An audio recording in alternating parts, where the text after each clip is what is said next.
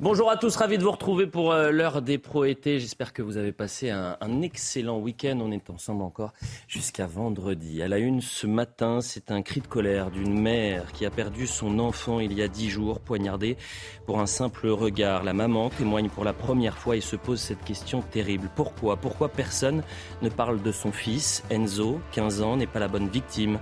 Sa mort n'a entraîné aucun soulèvement et tant mieux, mais une marche blanche, digne, respectueuse. Elle ne demande pas de vengeance, mais que justice soit faite. Qu'importe le silence médiatique et politique, elle interpelle même le chef de l'État. Elle a une également l'affaire d'un viol présumé au champ de Mars prend une tournure politique. La victime d'origine mexicaine s'est volatilisée euh, sans porter plainte. L'enquête se poursuit et si la prudence est de mise, la sécurité au pied de la tour Eiffel interpelle. De trop nombreux faits ont été recensés ces dernières années. Comment faire pour rendre l'un des lieux les plus prisés par les touristes un endroit sécurisé. On en parle bien sûr ce matin enfin, à l'heure où, l'on explique que les églises sonnent creux, que les fidèles ont perdu la foi, que la jeunesse se perd sur son smartphone. Ils sont plus d'un million à se retrouver à Lisbonne cette semaine pour les journaux mondiaux de la jeunesse. Donc 41 000 jeunes Français. Jusqu'au 6 août, la capitale portugaise sera celle de pèlerins venus de toute la planète. Nous serons en direct avec l'un d'entre eux dans l'heure des pros ce matin. Je vous présente les invités dans un instant, mais avant cela, le point sur l'information. Avec vous, Maureen Vidal. Bonjour, chère Maureen. Bonjour Elliot et bonjour à tous. À la une de l'actualité, ce matin, le conducteur qui a percuté le bus à Mantes-la-Jolie vendredi dernier a été placé en détention provisoire. Âgé de 23 ans, l'homme était en état d'ébriété et en manque de sommeil au moment des faits. Résultat, un homme de 64 ans et une femme de 54 ans ont perdu la vie ainsi que cinq autres personnes qui ont été grièvement blessées. Alors selon Sébastien Dufour, avocat en droit routier sur notre antenne ce matin, il faut travailler sur la complicité pour ne plus laisser de personnes ivres prendre le volant. Écoutez. Ce qu'il faudrait prendre en compte, c'est la complicité la complicité de conduite sous l'empire d'un état alcoolique et peut-être la complicité d'homicide involontaire. Parce que je vois trop souvent dans mes dossiers euh, des amis, euh, des restaurateurs, des, euh, des, patrons de bar qui laissent partir avec un véhicule des gens qui savent être en état alcoolique. Et je pense que il faudrait travailler plus sur la complicité des gens qui finalement ne font rien. On a tous eu un jour un copain qui est pas une soirée que l'on savait euh, euh, bourré, et pourtant on ne l'a pas, empêché de prendre les clés de sa voiture. Eh bien, je pense que le, législateur devrait peut-être prendre cette voie et, dire aux personnes qui laissent les gens prendre le volant alcoolisé attention, votre responsabilité pénale peut elle aussi être encourue. Un homme euh, est décédé après qu'une structure gonflable du parc aquatique Wonderland dans le Var s'est envolée hier à cause du vent violent. À bord, au moment des faits, l'homme de 35 ans et une petite fille âgée de 3 ans. Les deux jouaient à l'intérieur lorsque le jeu s'est violemment soulevé pour s'écraser 50 mètres plus loin. Tous deux en arrêt cardio-respiratoire ont été pris en charge par les secours. Une enquête a été euh, ouverte. Si vous êtes parisien, vous l'avez forcément remarqué, le temps n'est pas au rendez-vous en cette fin juillet. En plein été, les touristes et habitants défilent dans la capitale sous la pluie, le vent et les températures plutôt basses pour cette saison habituellement. Alors entre acceptation, appréciation et déception, écoutez les touristes et parisiens. C'est un peu décevant. C'est l'été. Normalement, il devrait faire beau et chaud. Les derniers mois, j'étais à Bruxelles. il faisait beau tout le temps. Je viens d'Espagne, de Séville où il fait très chaud. Trop chaud. Uh, Je suis ravie d'avoir un peu de pluie. Les températures sont agréables. Moi, je suis contente parce qu'en fait, euh, on peut respirer et si on est dans le sud, on ne respire pas, on sort pas. Je suis pas en vacances pour le moment, donc euh, je préfère quand il fait un petit peu moins chaud, c'est plus respirable à Paris. C'est la fin de votre JT. Euh, c'est à vous, Elliot Deval, pour l'heure des proétés. Merci, chère Maureen. On vous retrouve à 10h, bien sûr. On est avec Georges Fenech ce matin. Cher Georges, bonjour. Je suis très jaloux, puisque un certain Gauthier Lebret a eu en exclusivité votre prochain ouvrage. Et moi, rien ce matin. Il le mérite, lui. Et moi... Ah, d'accord. Ça, ah, bah, d'accord, ça commence bien. Je compte pour des. Là, on a passé une très belle saison avec euh, Gauthier, mais, ça va continuer avec vous. Non, mais attendez, et moi, j'ai pas le bouquin. Mais si vous l'avez reçu. C'est faux. Charlotte Dornelas est avec nous. Chère Charlotte, bonjour. Ravi de vous retrouver. Bien plus que Georges Fenech. Je suis heureux d'être avec vous. Michel Taube est là. Bonjour. Michel, bonjour. Joseph Massescaron, bien sûr. Et la Barotte. Merci d'être avec nous. Vous êtes journaliste police-justice à, à CNews. Un peu de sourire dans cette actualité qui est malheureusement extrêmement lourde. Et c'est un témoignage absolument bouleversant. Sophie est la maman d'Enzo. Enzo, 15 ans, tué samedi 22 juillet pour un regard. dans son village de laé Malherbe d'Orleur. pour la première fois, cette maman a décidé de, prendre la parole auprès de nos confrères du Figaro. Elle ne comprend pas, comme nous d'ailleurs, pourquoi personne ne parle de cette mort tragique. Pourquoi ce silence politique et, médiatique? Pourquoi la mort de son fils n'a pas entraîné, par exemple, de message du chef de l'État? Elle l'interpelle dans cet entretien. Voyez le sujet de Dounia Tangour et ensuite on en parle. Le meurtre d'Enzo avait ému la France tout entière. Le jeune adolescent de 15 ans avait été poignardé il y a deux semaines alors qu'il se rendait au stade pour voir des amis. Mort pour un mauvais regard, sa mère a décidé de prendre la parole. C'est une maman en colère. C'est elle qui le dit, un cri du cœur, mais aussi un appel à un sursaut dans la société. On a tué mon enfant. Je suis une personne discrète, mais je ne peux pas rester dans le silence. Quand des jeunes agissent comme ça à 15 ans, c'est qu'il y a un réel problème. Il faut que l'histoire de mon fils serve de leçon. Dans cet entretien, la mère d'Enzo revient sur les circonstances du drame. Elle pointe également le silence des personnalités médiatiques et interpelle aussi sur le manque de soutien de la part de la classe politique. Pourquoi ne parle-t-on pas de mon fils? Parce qu'il ne vient pas d'une cité, mais d'une petite commune de 1400 habitants? Parce que nous sommes dans le respect, pourquoi notre chef de l'État ne vient pas nous rendre hommage? Des mots forts qui témoignent du désarroi de la mère de famille. Même si pour l'heure, l'adolescent incriminé a été mis en examen et placé en détention provisoire dans un centre pour mineurs, la mère d'Enzo craint de voir le suspect libéré avant son jugement. Je suis une maman en colère. Il n'y a pas d'appel à la vengeance, mais je veux que la justice fasse quelque chose. Et vous avez bien vu, elle interpelle le chef de l'État en disant pourquoi, pourquoi le chef de l'État, pour mon fils, ne vient pas nous rendre euh, hommage? Ce, témoignage est absolument euh, bouleversant, Charlotte Dornelas, lorsqu'on entend cette maman, on ne trouve toujours pas cette, euh, de réponse à cette question qu'on s'est posée la semaine dernière. Pourquoi, pourquoi ce silence? Bah, C'est ce que j'allais dire, c'est-à-dire que la colère, dans une, évidemment une moindre mesure, on la partage en fait avec cette maman. C'est-à-dire que pourquoi ce petit Enzo n'intéresse personne? Pourquoi est-ce que ce meurtre-là, qui, qui, est très clair et très euh, pour le coup, il est, lisible, on va dire. Pourquoi, euh, pourquoi n'en parle-t-on pas? Et je crois qu'elle donne la réponse en réalité. C'est que le profil de la victime n'intéresse pas. Et euh, les conditions dans lesquelles ça s'est passé, eh ben, ceux qui font le plus de bruit, on va dire, dans le débat public, dans ce genre de circonstances, ne s'en préoccupent pas. Mais moi, quand je lis ça, j'ai l'impression de relire le témoignage. Vous vous souvenez, les parents d'Adrien Pérez à Grenoble, les parents, même, je me souviens du père d'un autre petit Enzo tué à la sortie d'une boîte de nuit. C'était à Tarbes, il me semble. Euh, euh, dont le procès aura lieu l'année prochaine. Je pense euh, à Véronique Monguillot, dont le mari avait été tué dans son bus. Tous ont les mêmes mots au même moment. Pourquoi on n'intéresse personne? Comment est-ce qu'il est possible que ça continue comme ça? La question de la justice se pose systématiquement pour ces, pour ces victimes. Donc c'est des témoignages qui reviennent et qui passent assez inaperçus, en effet, malgré leur leur lourdeur, enfin leur gravité euh, au sens premier du terme. Cette maman, Sophie, elle est à l'image de cette France silencieuse, qui souffre, qui n'est pas écoutée, qui n'est pas entendue, à qui on ne rend jamais hommage et ça devient juste insupportable, Michel Taub. Alors c'est totalement insupportable, il faut avoir vraiment une très grande empathie avec la, maman parce que je pense que beaucoup de Français se sentent, euh, se reconnaissent entre elles. Donc il appartient au chef de l'État, au ministre de l'Intérieur. Enfin, Jean Enzo, c'était un maçon en apprentissage. Un maçon en apprentissage. C'est un exemple de ces jeunes Français qui travaillent, qui veulent se construire un avenir. Et c'est un gâchis, c'est une part totale. Mais moi, ce sur quoi je dois insister, c'est la chose suivante. On a pendant des années, depuis 20 ans, parlé de territoires perdus de la République, en pensant que les euh, ensauvagés, pour reprendre le titre euh, du livre euh, que l'on n'a pas cité, mais qu'il faudra citer, étaient circonscrits dans des territoires, dans les quartiers difficiles.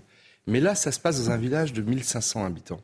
Et en fait, c'est plus des territoires perdus de la République. C'est une génération perdue de la République. Parce que les assassins qui ont tué Enzo, ils ne sont pas forcément que dans des cités. Ils peuvent être un peu partout dans le pays. C'est toute une génération qui n'a pas été éduqué, qui n'a, qui n'a pas été élevé dans le respect de la mm. France, dans le respect de l'autorité. Et ça, c'est vraiment nouveau. On l'a vu avec les émeutes des banlieues qui ont touché des centaines de villes. Et là, dans une petite commune rurale de notre pays, on se fait poignarder, on se fait tuer pour un mauvais regard. Alors, vous avez dit les assassins, on va prendre beaucoup de précautions parce qu'il y a deux personnes qui ont été mises en examen, Célia, et peut-être qu'il faut le rappeler une pour euh, homicide volontaire et l'autre pour non-assistance à personne euh, en danger. Les deux étaient euh, d'ailleurs mineurs. Hein. mineurs, deux mineurs. Le principal suspect âgé lui aussi de 15 ans comme Enzo. Donc il aurait porté un coup de couteau au thorax du jeune adolescent. Il a été mis en examen pour homicide volontaire. Le second suspect était donc un accompagnant du, du, principal suspect. Il est poursuivi pour violence délictuelle et non-assistance à personne en danger. Le concernant, le parquet a requis un placement sous contrôle judiciaire. Mais pour les deux, aucun antécédent judiciaire, ni au civil ni au pénal, n'a été constaté. Pourquoi ne parle-t-on pas de mon fils? Parce qu'il ne vient pas d'une cité, mais d'une petite commune de 1400 habitants. Voilà les questions qu'elle se pose, hein, cette mmh. maman. Pourquoi euh, Parce que nous sommes restés dans le respect, le silence et le calme. Pourquoi notre chef de l'État ne vient pas nous rendre hommage? Joseph Massescaron, quelle réponse on peut apporter à cette mère? Pourquoi il n'y a pas eu de message du président de la République? Alors peut-être, l'interview a été publiée hier soir. Euh, je ne sais pas si, euh, par exemple, les services de l'Élysée ont, ont, pris attache avec la maman euh, tôt ce matin ou hier soir Je pense qu'il est probable qu'ils le, feront. Parce que bah, et tant mieux d'ailleurs. Mais, tant mieux. Mais, ce qu'elle pointe, puisqu'elle ne parle pas simplement de. Alors d'abord, pardon, le, fait qu'elle s'en remette au chef de l'État, ça veut dire que c'est aussi une certaine France. C'est-à-dire le fait qu'on s'en remette dans leur, dans leur désarroi à une autorité qui est une autorité supérieure. C'est ça en fait. Donc cette volonté, d'ailleurs qu'a très bien montré cette, cette marche, qui était une marche de dignité euh, bien sûr, totale et absolue. Ça, c'était véritablement une marche blanche, pas celle comme on a vu précédemment. Donc, en effet, ils, en, appellent au chef de l'État. C'est quelque chose qui est d'ailleurs en, soi poignant. Maintenant, sur les, quand, euh, quand la maman d'Enzo parle des politiques ou autres, c'est évident qu'il y, y, a des professionnels de l'indignation. Et que ces professionnels de l'indignation, ce sont les mêmes qui vont vous dire attention, lorsque vous parlez d'un fait divers, vous instrumentalisez. c'est quand même fou. Et mm. lorsqu'il y a vraiment quelque chose qui est dramatique, évidemment, ça, passe sous le radar. Mm. Cela n'existe pas. Euh, juste un point qui est, euh, qui est lié, bien sûr, à, euh, au meurtre du petit Enzo, c'est le regard. La question du regard. C'est une question pour moi essentielle. Nous avons, je pense, tous connu autour de cette table des éléments, parfois, où nous, sommes, où nous avons été pris à partie. Moi, pardon, j'aime regarder les personnes dans la rue parce que je m'intéresse aux personnes. C'est un automatisme mmh. d'ancien journaliste. C'est un automatisme. Et j'ai été pris à partie. Je suis sûr qu'ici aussi c'est arrivé. Prise à partie des gens qui disent Mais qu'est-ce que tu veux? Pourquoi tu me regardes? Mhm. C'est quoi ce regard? Comme si on jetait un sort à, à ces personnes. Comme si, évidemment, parce que de toute façon, tout langage commun, Elliot, tout langage commun étant perdu, le regard même n'est plus compris. Il ne peut pas y avoir de regard commun, car évidemment, ça va être mal interprété. C'est un fait. C'est pour ça que ce qui se passe, ce n'est pas un fait divers, c'est un fait de civilisation. On a tué mon enfant, je suis une personne discrète, hmm. mais je ne peux pas rester dans le silence. Quand des gens agissent comme ça à 15 ans, c'est qu'il y a un réel problème. Il faut que l'histoire de mon fils serve de leçon. C'est un combat qui est en train de mener euh, sa hmm. maman. Euh, il n'y a pas de justice pour Enzo de, politisation de l'affaire. En revanche, ce qu'elle tente de faire, c'est justement de dire arrêtons de classer ces, drames-là dans la rubrique faits divers sans essayer de se poser des questions sur notre société. Arrêtons de mettre la, poussière sous le tapis et tentons de trouver des solutions à, ces faits qui malheureusement se répètent trop souvent, cher Georges. Moi, je me sens en totale empathie avec cette mère, comme je l'étais déjà, par exemple, pour euh, le chef cuisinier Aleno lorsque son fils est a été tué, dans la manière dont on connaît les circonstances, et comme beaucoup d'autres, et que malheureusement ça se répète régulièrement. C'est un jeune de 15 ans qui est tué de manière gratuite, violente, par un autre jeune de 15 ans. Mmh. Alors je ne connais pas le profil du meurtrier, sinon que vous nous dites qu'il n'a pas d'antécédent judiciaire. Mais quelle est sa famille? Euh, D'où vient-il? Qui est-il? Je ne le sais pas. Mais pardon, il conduisait dans une voiture déjà sans permis. Oui, c'est déjà. Pardonnez-moi, mais, pardonnez-moi, mais déjà le premier mouvement. de toute façon, le, crime est absolument euh, grave.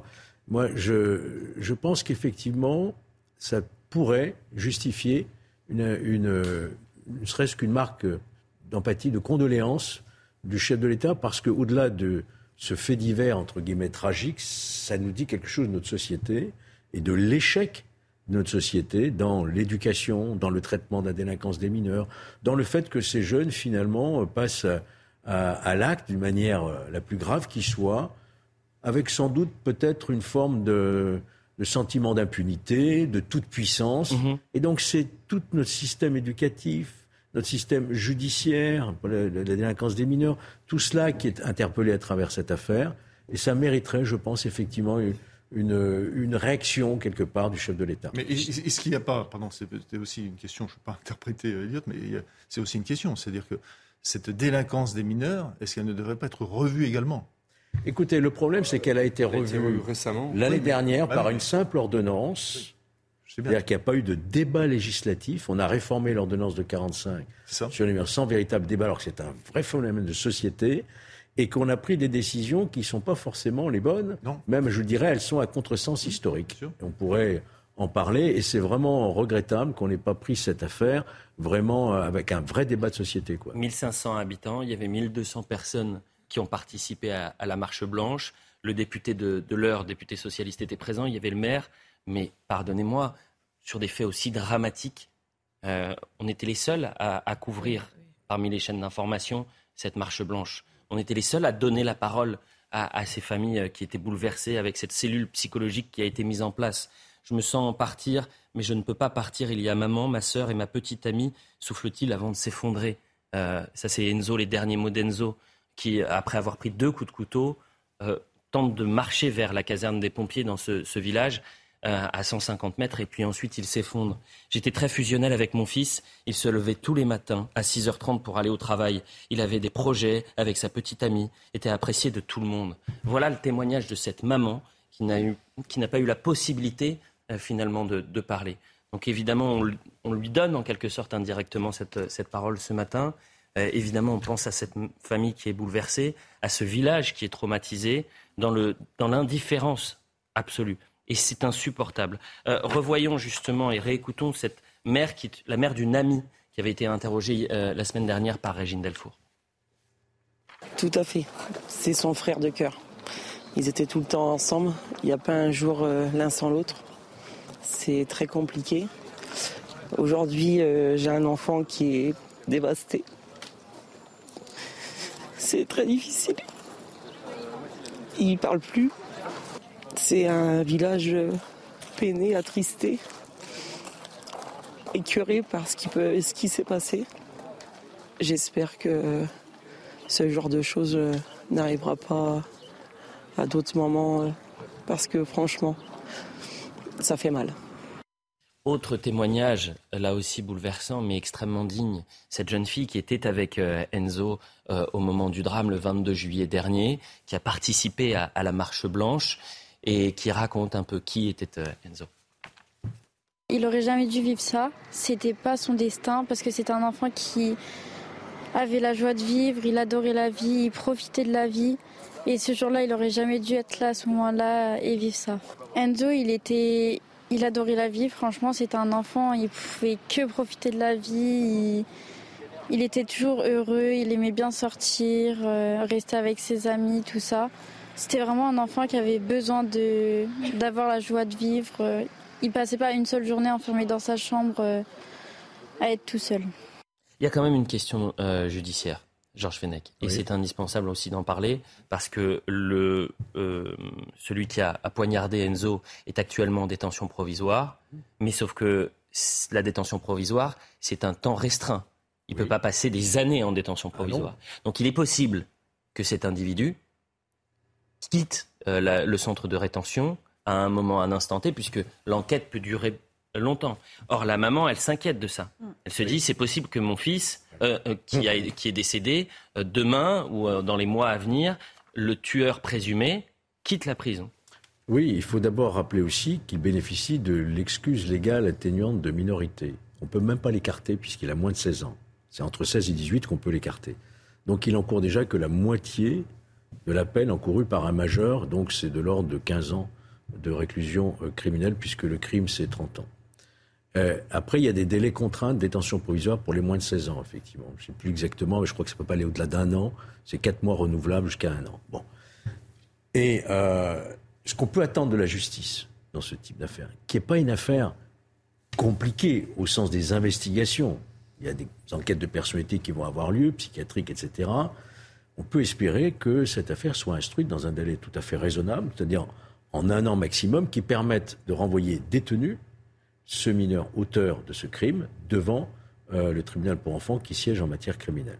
C'est ça qu'on peut attendre. Parce qu'autrement, Si on s'éternise et si effectivement on le remet euh, on dépasse ces délais, eh bien, il sera remis en liberté avec un contrôle judiciaire, ce qui heurtera évidemment beaucoup euh, la, famille de la victime. Mais pour rebondir sur ce que vous disiez tout à l'heure sur la justice des mineurs, la réforme de la justice des mineurs, la réalité, c'est que la justice des mineurs n'est pas du tout adaptée ah à cette nouvelle génération ah d'enfants d'une hyperviolence. Et qui, encore une fois, le fait que cela se soit déroulé dans une commune de 1500 habitants, ça veut bien dire que des, des enfants ultra-violents, il y en a partout sur le territoire.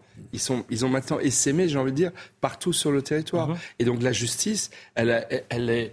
Euh, la justice des mineurs a été conçue pendant des décennies comme une justice un peu de l'excuse de l'excuse de l'âge, de Le primat de l'éducatif. Voilà, le primat de l'éducatif. On mm. prenait surtout des mesures éducatives de, euh, de, de réponse mm. à des actes de violence qui, il y a 20 ans, étaient très rares. Aujourd'hui, ils sont très... Bah, il faut tout revoir. il faut tout revoir. Faut tout revoir. Est-ce qu'on doit considérer que qu'un euh, un, un, délinquant, voire un criminel, prenne un couteau, euh, poignarde une personne à plusieurs reprises, mais qu'il a 15 ou 16 ans Est-ce qu'on considère que c'est un mineur? Ou quand on est capable de faire ça, on le condamne comme un adulte? On le juge comme un adulte? Les mineurs de 2023 ne sont pas ceux de 1945, à la fin de la guerre, qui étaient la plupart orphelins de père, qui commettaient des larcins. Aujourd'hui, on a affaire à une grande criminalité. Rappelons à Marseille, par exemple, l'usage de la Kalachnikov par un mineur de 15 ans qui a exécuté deux ou trois trafiquants de drogue à 15 ans, vous imaginez Tout à fait. Bon, voilà. Que, euh, doit être pris en compte le fait que ce soit des crimes d'adultes des gestes d'adultes, des mouvements d'adultes. Hmm. Voilà, c'est ça aussi qui doit être pris en compte et qui ne l'est pas. Voilà ce qu'on pouvait dire sur, euh, sur le témoignage de la maman euh, d'Enzo et évidemment toutes nos pensées vont vers sa famille et pour cette mère qui, qui est aujourd'hui euh, traumatisée par ce qui s'est passé. On ne peut même pas imaginer la souffrance dans laquelle elle, vit désormais en espérant, en espérant effectivement qu'elle trouve un, un soutien psychologique et ce qu'elle demande également c'est un soutien politique, un message. C'est pas de la considération en fait. Voilà, et c'est ça. Et il y en a tellement en fait qui demandent de la considération comme ça. Enfin, je... En fait, moi, j'ai envie de lui demander pardon, quoi. C'est horrible. Elle n'existe pas. Toutes ces, je vous assure, toutes ces familles de victimes qui parlent les unes après les autres et qui disent, mais est-ce qu'on peut seulement exister, en fait? Est-ce que dans votre indignation permanente, on a seulement une place? On vient de perdre notre fils dans notre bled de, de 1500 personnes. Notre vie a basculé et on n'existe pas. Je, je, Enfin, je sais pas, moi j'ai honte en fait. Un, vous n'avez pas à avoir honte. Non, pas personnellement, je sais. Je sais, mais... je sais, mais j'ai bien compris, euh, Charlotte. Mais c'est une honte collective. Euh, sachez également que euh, vous êtes sur ce plateau régulièrement mm. à porter la parole de ces personnes-là, qui sont malheureusement trop silencieuses, qui ne sont pas écoutées, qui ne sont jamais entendues. et vous êtes malheureusement parfois, mm. parce qu'il y a un climat politique, idéologique, vous êtes parfois mise en difficulté parce que vous avez le courage euh, de, porter haut ces, ces, voix-là. Bah, de donner, la parole, de donner la parole, à ceux qui ne l'ont pas. Je me permets de rajouter une chose. Bien sûr. L'émotion euh, flagrante de, Charlotte, on la partage tous, hein, et les Français la partagent. Mais permettez-moi quand même un petit cri de colère. Le mur des cons, une frange de la magistrature qui épingle sur un mur des cons des pères de filles violées et assassinées parce que précisément ils ont créé des associations pour que ça ne se reproduise pas. C'est ça, moi, qui me met en colère. Voyez-vous C'est le fait qu'on a au pouvoir aujourd'hui une frange de la magistrature qui n'est pas démentie par la classe politique et qui considère que les victimes doivent se taire, voyez-vous Or, les victimes, elles ont droit à la parole et elles ont droit à une considération. Ce syndicat de la magistrature dont vous parlez, cher Georges, était plus occupé la semaine dernière à pondre un communiqué contre les forces de l'ordre qui se mobilisait après la détention provisoire et ce qui s'est passé à, Marseille, plutôt que, par exemple, de communiquer sur la criminalité, l'ultra-violence juvénile, en expliquant qu'il faut plus de moyens pour les magistrats, pour les aider à mieux juger. Voilà. La publicité, je suis désolé de commencer par euh, une actualité aussi lourde, mais c'était important de donner la parole à, à, la maman et on remercie et on salue le travail de nos confrères du Figaro. La publicité, on revient dans un instant. On va parler du, champ de Mars avec cette insécurité qui est grandissante. On prendra beaucoup de précautions sur l'enquête puisque cette fille, euh, cette jeune femme de 27 ans, si je ne m'abuse, mexicaine, euh, qui aurait été violée, s'est volatilisée sans porter plainte. Mais malheureusement, il y a eu d'autres faits précédemment. Donc on va, se demander, on va se poser la question. On parlera du Niger également, la situation au Niger et, des ressortissants français. Et puis aussi cette image qui a beaucoup euh, marqué, qui a beaucoup fait parler hier, avec cette première joueuse qui a participé à la Coupe du Monde féminine voilée. Voilà le programme de 9h30 jusqu'à 10h. Et on est ensemble, vous le savez, jusqu'à 11h. À tout de suite. Georges Fenech, Joseph Massescaron, Michel Taube, Charlotte Dornelas, euh, bien sûr, et Célia Barotte pour euh, la suite de l'heure des pros. Avec, on a longuement parlé de ce témoignage bouleversant de la maman de d'Enzo. Régine Delfour, qui était notre reporter sur le terrain, m'a appelé pendant la publicité, m'expliquant que les obsèques se tiendront vendredi, avec une messe à 10 heures. Euh, et elle m'a euh, effectivement confirmé qu'il y avait euh, finalement peu de responsables politiques, si ce n'est le maire de la ville bien sûr, le député de la circonscription, m'expliquait au téléphone qu'il y avait peu de médias, ou en tous les cas qu'il n'y avait pas la même couverture médiatique Et c'est cette question à laquelle on ne trouve toujours pas de, de, réponse. Parlons à présent du Champ de Mars, lieu éminemment touristique au cœur d'un scandale politique. Un viol présumé d'une touriste mexicaine. On reviendra sur les faits avec vous euh, Célia, dans un instant, à relancer le débat autour d'un des secteurs les plus prisés de la capitale. Alors, c'est vrai qu'il y a souvent du vol, souvent des harcèlements, des ventes à la sauvette, agressions sexuelles. Ces faits se, répètent malheureusement. On est allé sur place pour savoir si les touristes étaient inquiets, si les riverains, ceux qui habitent dans le coin, étaient également inquiets. Voyez le sujet de Maxime Lavandier. C'est l'un des lieux les plus prisés par les touristes. Et malgré la récente affaire de viol collectif présumé, ces touristes venus d'Asie ne se sentent pas en insécurité sur le champ de Mars. Oui, globalement, je me sens en sécurité depuis que je suis ici. Je ne suis jamais venu ici la nuit, mais ça me paraît sécurisé durant la journée. Un sentiment que ne partagent pas les locaux, surtout la nuit tombée. Le soir, non. En journée, ça va. Euh, le soir, euh, moi, je fais le tour. Enfin, je, je le contourne. Euh, il y a ah, je sais pas, c'est, je sais pas, c'est un peu anxiogène. On sent, on sent que l'atmosphère n'est pas la même qu'en journée. Et pour éviter que de nouveaux drames surviennent sur ces lieux, ces Parisiens proposent même des solutions. Mettre en place être un peu des patrouilles quand même qui passent. Après, je sais pas si c'est éclairé, mais euh, éclairer un petit peu plus peut-être aussi. Peut-être mettre des gardiens de parc, des choses comme ça, histoire de rassurer les gens aussi. Il vaut mieux mettre des moyens, euh, faire en sorte que euh, les gens puissent se promener la nuit tranquillement. Voilà, moi je pense que c'est la bonne solution. Certains élus de droite ont opté pour une solution plus drastique, comme Rachida Dati. La maire du 7e arrondissement de Paris a réitéré sa demande de fermer le champ de Mars la nuit. Alors, est-ce qu'on peut revenir sur les faits avec vous, Célia, rapidement? Parce que euh, cette femme présumée victime, alors je dis présumée parce qu'il n'y a pas eu de plainte aucune plainte et aucun examen euh, médicaux. Euh, elle, elle, a disparu, son, son, compagnon aussi. Elle faisait partie d'un groupe euh, d'amis. Ils organisaient une soirée festive. Voilà, comme beaucoup de touristes qui profitent du Champ de Mars en ces temps d'été. Ils se trouvaient sur le Champ de Mars. Ils auraient été abordés par un groupe de personnes, cinq hommes qui aurait euh, euh, pris euh, la, jeune femme, la jeune mexicaine de côté. Un témoin aurait entendu des cris et c'est ce témoin qui a prévenu les secours et alerté la police. Alors deux suspects ont été reconnus par un témoin, mais suite à leur garde à vue, la, garde à vue a été levée. Une enquête de flagrance du chef de viol en réunion a été confiée au troisième district de la police judiciaire de Paris. Mm. Elle se poursuit, les investigations aussi, et trois, trois suspects, les trois autres suspects sont toujours euh, euh, recherchés. il n'y a pas de poursuite hein, pour les deux personnes qui ont été placées en, garde à vue. Euh, ce qui est perturbant, c'est que cette femme, selon les dires de nos confrères du Parisien, en fait, elle était épuisée psychologiquement, physiquement. Elle a décidé de quitter euh, si vous voulez, le, commissariat, de ne pas porter plainte, euh, de, ne, de ne pas passer devant les UMJ, c'est les unités médico-judiciaires. Elle est allée à l'hôpital Pompidou. Voilà, mais pour passer de plus, euh, plus d'examens, de, elle, a, finalement refusé et quitté les lieux. Ce qui est perturbant, c'est que finalement, ce lieu très prisé, je le répète, on va regarder, il y a eu des faits précédemment euh, extrêmement euh, inquiétants. Alors, je suis pas sûr que ce soit les bonnes images, parce que là, on voit le Trocadéro. Euh, avril 2023, une Allemande est victime d'une tentative de viol de l'impart d'un Moldave. Début 2023, deux sœurs brésiliennes sont agressées. Septembre 2022, une touriste violée près de, de la Tour Eiffel, à tel point que Philippe Goujon, qui est le maire Les Républicains du 15e arrondissement, qui alerte depuis des années en disant les champs de Mars c'est un coupe-gorge, il faut sécuriser les lieux. Il a réagi sur notre antenne, c'était hier, écoutez.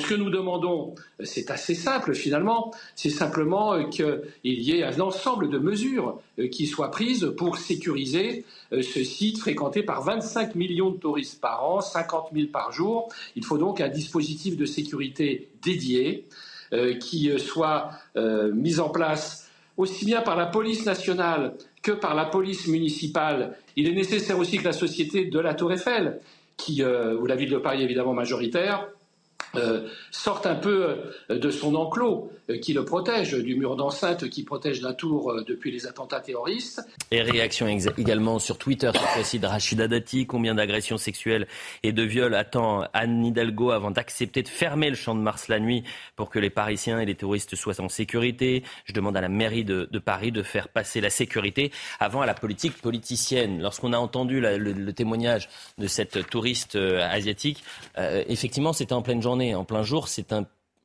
peu plus sécure qu'à partir de, 22 heures ou à partir de la nuit tombée. Georges Fenech, qu'est-ce qu'on fait pour les champs de Mars? Parce que ce qui est certain, c'est que les, Parisiennes, les Parisiens le savent. Donc ils évitent la nuit.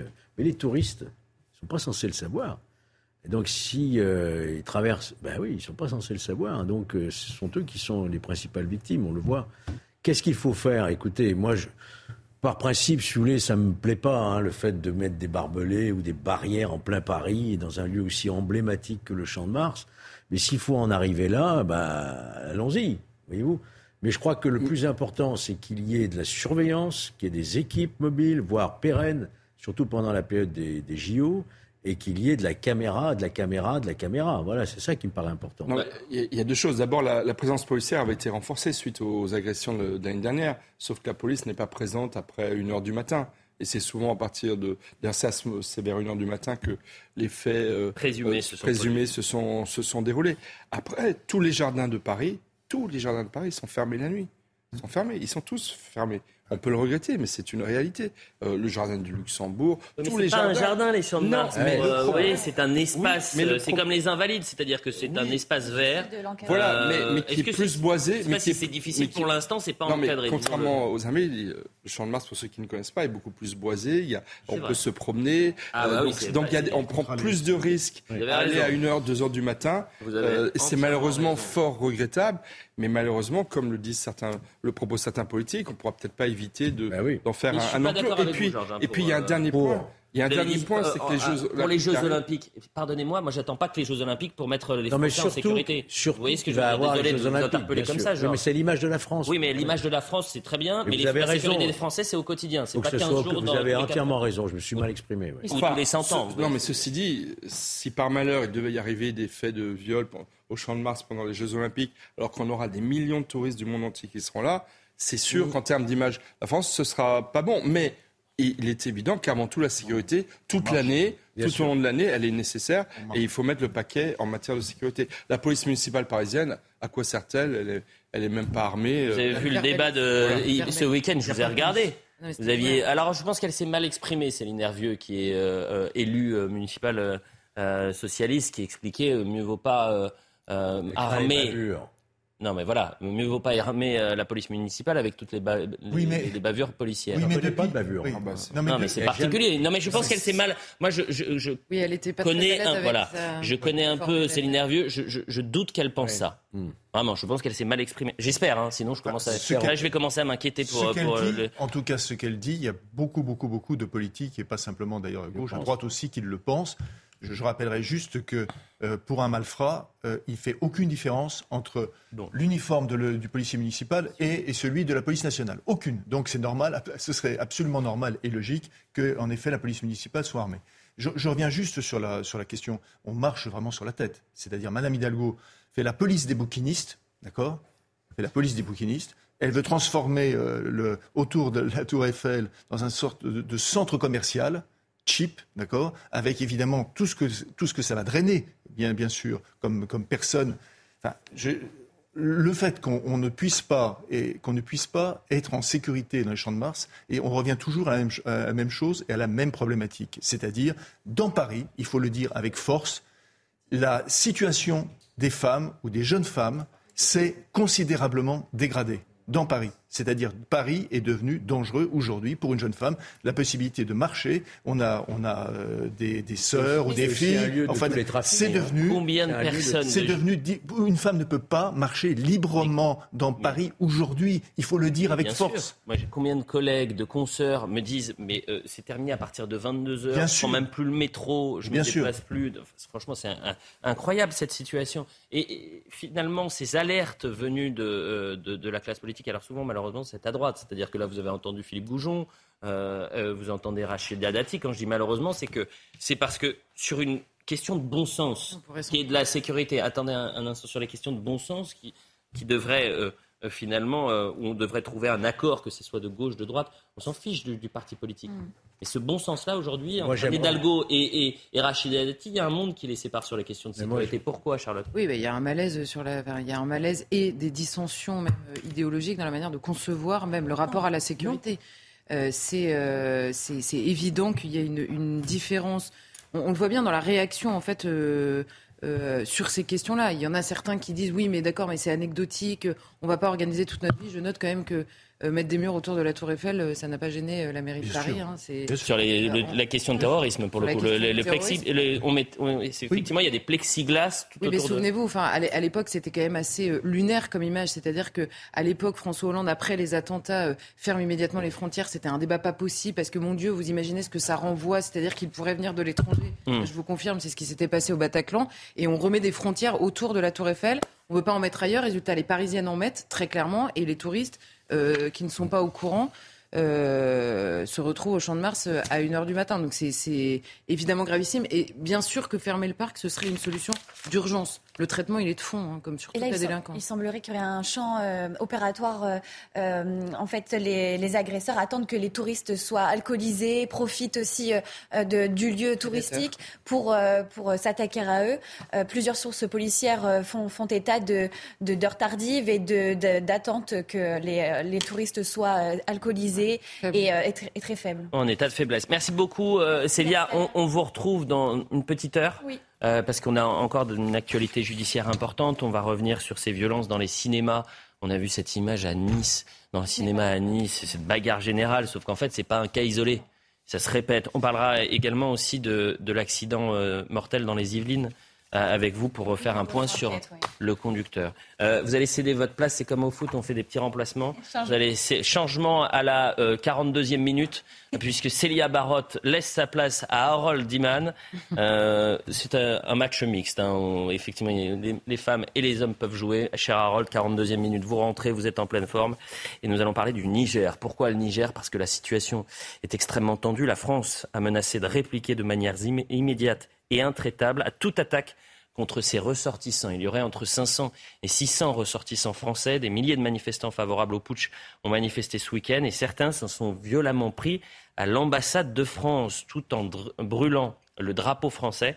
Je vous propose de regarder la séquence qui a été euh, concoctée par Martin Mazur hier.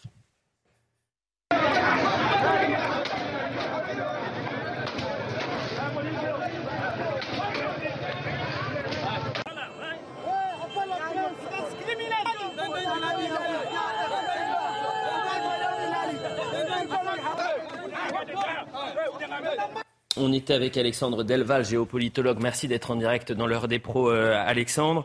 Euh, je vous donne la toute dernière information qui est tombée euh, il y a de cela trois minutes. Les putschistes accusent la France de vouloir intervenir militairement. Est-ce qu'il faut craindre pour la sécurité des 500 à 600 ressortissants français, Alexandre Delval? Je ne suis pas sûr qu'il y ait une menace directe pour les ressortissants français, comme l'a dit la ministre Colonna. Mais il, est certain que cette intervention euh, aurait des conséquences catastrophiques. Il y a déjà aujourd'hui un sentiment général de haine que l'on ne soupçonne pas envers la France, de haine parfois mélangée d'amour-haine, bien sûr, de rancune, d'amour déçu. Mais euh, ce, mouvement de fond, j'en parlais avec euh, un spécialiste, Kanan Baye, qui revient d'une mission pour l'Union européenne, il revient du Niger. Il y a vraiment une lame de fond anti-française et une intervention pourrait aggraver encore plus la situation. Déjà, le Burkina Faso et le Mali ne vont pas participer aux sanctions. Ils sont très proches et vous savez que la crise du Niger elle-même est partie d'un contact euh, du, avec le Mali lorsque le vrai auteur du coup d'État, Modi, qui était l'ancien chef d'état-major, Hmm. le bras droit de l'actuel euh, chef, euh, euh, quand il s'est rendu au Mali il y a quelques mois, ça a été extrêmement mal pris parce qu'il proposait que le Niger fasse comme le Mali et le Burkina, une méthode un peu à la russe avec une armée équipée par les Russes qui va euh, droit dans le tas et qui ne s'encombre pas euh, des, de protocoles. Et euh, cette méthode est considérée, c'est, à, à- tort ou à raison, mais elle est considérée bénéfique puisque beaucoup de Nigériens disent, regardez, les Maliens ont repris Gao, que les Français n'avaient pas repris euh, n'avaient pas réussi à reprendre. Finalement, sans les Français, on s'en sort mieux dès lors qu'on nous laisse les mains libres avec nos méthodes à nous. Donc le fond du problème, c'est euh, cette connexion avec le Mali, cette contamination, et une intervention occidentale ne ferait que renforcer l'énorme mouvement de fond de ras-le-bol de ce qui est considéré à tort ou à raison comme euh, une sorte d'ingérence Française en post-coloniale, Afrique. Néocoloniale française. J'entends. Alexandre Delval, euh, on a vu par exemple sur les images d'illustration euh, des drapeaux euh, russes. Qui est derrière cette attaque contre l'ambassade française? Alors, derrière cette attaque contre l'ambassade française, il y avait un, un- un mouvement, le M6, euh, euh, qui était un mouvement qui a depuis des, des mois critiqué Barkhane, parce qu'en fait, pour les Nigériens, Barkhane existe toujours. On a euh, supprimé Barkhane, mais on a mis 1500 hommes ex-Barkhane au Niger. Et euh, les Nigériens ont très très mal pris, c'était une goutte qui a fait déborder le vase, euh, cette idée qu'on on soit la terre de repli d'une opération néo, dite néocoloniale qui en plus n'a pas fonctionné. Hein, il faut se rappeler qu'au Mali, l'armée française avait commis, selon les Maliens, une erreur énorme, empêcher l'armée d'aller dans certains territoires dans le nord, ce qui avait été extrêmement mal pris comme quelque chose de néocolonial. Et les Nigériens ont extrêmement mal pris le fait que finalement Barkhane existe de facto comme une sorte de repli euh, au Niger. Et il y a eu des mouvements, des associations, dont celles qui ont mené ces opérations, des associations radicales, adeptes euh, du fameux euh, anticolonial, euh, anticolonialiste Sankara, vous savez, cet homme du Burkina Faso qui, est- qui- qui était mort dans des circonstances un peu troubles. Euh, beaucoup accusent la France, mais c'est pas sûr. Et il y a une résurgence du sankarisme, de ce révolutionnarisme à l'époque qui était un peu pro-russe et qui l'est beaucoup aujourd'hui. Et les Russes réactivent des réseaux euh, qui leur sont favorables, c'est-à-dire foncièrement anti-occidentaux. Merci beaucoup pour vos explications, Alexandre Delval. Vous pouvez rester, on, on va faire évidemment un tour de table. Je me tourne vers vous, euh, Harold Iman, journaliste aux questions internationales pour CNews. Euh, cette, euh, cette réponse des, putschistes euh, à finalement la, réaction française hier, hein, je la rappelle, euh, la France qui a menacé de répliquer de manière immédiate et intraitable, et euh, finalement les, putschistes euh, qui accusent la France de vouloir intervenir militairement. on est à, arrivé à cette frontière-là, cette limite-là aujourd'hui, Harold? Oui, mais il y a comme une idée qui se dégage, c'est que le, Niger est beaucoup plus facile à reprendre que le Mali. Donc euh, il ne faudrait pas céder le Niger trop facilement. Le président n'est pas déchu, il est juste séquestré. Euh, et les putschistes n'ont pas un soutien extrêmement euh, vaste. Et le président Bazoum a encore des partisans nombreux et il continue de parler au téléphone avec des chefs d'État, dont Emmanuel Macron hier, euh, dont Anthony Blinken, et il y a une espèce de négociation en cours. Le président du Tchad est allé le voir dans sa pièce ce matin, donc il, y a tout lieu de croire qu'il y a une issue possible. Et le, les putschistes sont allés beaucoup moins loin qu'au Mali. Je ne suis pas sûr que euh, vous rassuriez les, les, téléspectateurs en disant il est juste séquestré. Si vous me permettez, je, je, la, la, séquestration. Est non, mais il n'est pas déchu, il n'est pas oui, emprisonné. Non, mais, euh, oui, non, mais je, je, je, vois ce que, évidemment, je, vois non, ce que veut dire Michel. Plusieurs choses. D'abord, il n'y a pas que la France qui est visée. En fait, vous avez toute l'Union européenne, vous avez les États-Unis, vous avez la, euh, les pays africains. Euh, voisins qui euh, sont tous mobilisés pour exiger des putschistes de quitter sous une semaine euh, le, le, pouvoir. Mais la réalité, c'est que la France, elle perd pied dans cette région. Et ça va avoir des conséquences considérables. 15% de l'uranium français provient du Niger. Areva, rebaptisé euh, Orano, à 15% euh, de, notre uranium qui fait nos centrales nucléaires au Niger. Et d'ailleurs, Areva a communiqué ce matin en disant, pour le moment, tout va bien, C'est aussi une question de sécurité intérieure dans cette région-là. Puisque quand on intervient au Mali, c'est aussi parce qu'on se dit là, euh, au Mali et euh, au Burkina Faso, mais également au Niger, euh, il y a des, groupuscules et des groupes terroristes. on était, nous sommes, nous sommes dans ces pays à la demande des autorités de ces pays, dans le cadre d'accords bilatéraux, multilatéraux qui ont été signés, pour lutter contre le, le djihadisme. Et le problème, c'est que le retrait de la France, à la limite, pourquoi pas mais qu'est-ce que ça va avoir comme conséquence C'est une montée du djihadisme et des phénomènes migratoires beaucoup plus importants vers nos côtes euh, européennes? Donc il y, a, danger pour nous, mais aussi danger pour les Africains. Joseph Massescaron, le mot de la fin sur euh, la situation. Ce ne sera pas, le, mot de la fin, et puis je, je laisse l'expert le mot de la fin. La seule chose, moi, ce qui me frappe, c'est que Personne ne l'a vu venir. Alors ensuite, après, les experts en expertologie vont pouvoir vous expliquer, mais si, il y avait cet élément, mais si, il y avait cet élément. Objectivement, personne, en tout cas dans les, autorités, ni de, la part de la DGSE, n'ont vu venir ce qui allait se passer euh, au Niger. Pourquoi? Parce que euh, le Niger, c'est une, une euh, faisait même presque figure de, de, modèle. Alors vous avez parlé, vous avez parlé du G5. Bah, le G5 maintenant, euh, c'est plus que le, c'est plus que le G2 parce que il euh, n'y a plus le Burkina Faso, il n'y a plus le Mali, euh, le Sahel et la France. Le Niger, voilà. Et le, seul, à, mon sens, le, véritable espoir aujourd'hui, le véritable espoir, c'est que le président du Nigeria, qui est aussi le président du CDAO, prenne la décision d'intervenir militairement. Pourquoi il peut le faire? Parce que, euh, évidemment, le, nord du Nigeria est, euh, comme on le sait, euh, fragilisé par les attaques incessantes des terroristes de Boko Haram et que Boko Haram veut faire éclater le Nigeria, la confédération du Nigeria, et que pour ça, il va intervenir. Ils sont déjà intervenus dans le passé. Le Nigeria a déjà intervenu dans le passé, et de plus en plus, d'ailleurs, c'est un, un pays qui militairement prend appui en Afrique. On va remercier et saluer Alexandre Delval. On reviendra vers vous euh, dans la semaine pour faire évidemment un, nouveau point sur, sur la situation. Et, je pense, cher Harold, euh, que pour les prochaines interventions, ce qui serait bien aussi, c'est d'avoir une carte pour euh, comprendre un peu la, situation. On, l'a? Ah bah parfait, parce que comme je ne l'ai pas vu, et je pense aux téléspectateurs qui ont peut-être aussi besoin de, comprendre. il y a des couleurs hein, sur cette. en rouge, c'est là où on a été évincé. En orange, c'est en train de se faire. Et en vert, euh, il y a des troupes françaises présentes, mais tout va bien. Et n'oublions pas, et n'oublions pas, bien sûr, ce succès absolument fantastique du Tour d'Afrique d'Emmanuel Macron. Hein. Une dernière image. Je plaisantais, je, plaisantais bien sûr. Hein. Bientôt, ça va être chéri, j'ai rétréci l'influence de la France. Ah, bah, écoutez, ce sera peut-être vous le réalisateur, mais pour l'instant, je n'ai pas d'informations sur ce prochain film. Ce sera certainement un film comique. j'imagine, ah. j'imagine. Et tragique en même temps. Euh, une dernière image avant la, publicité.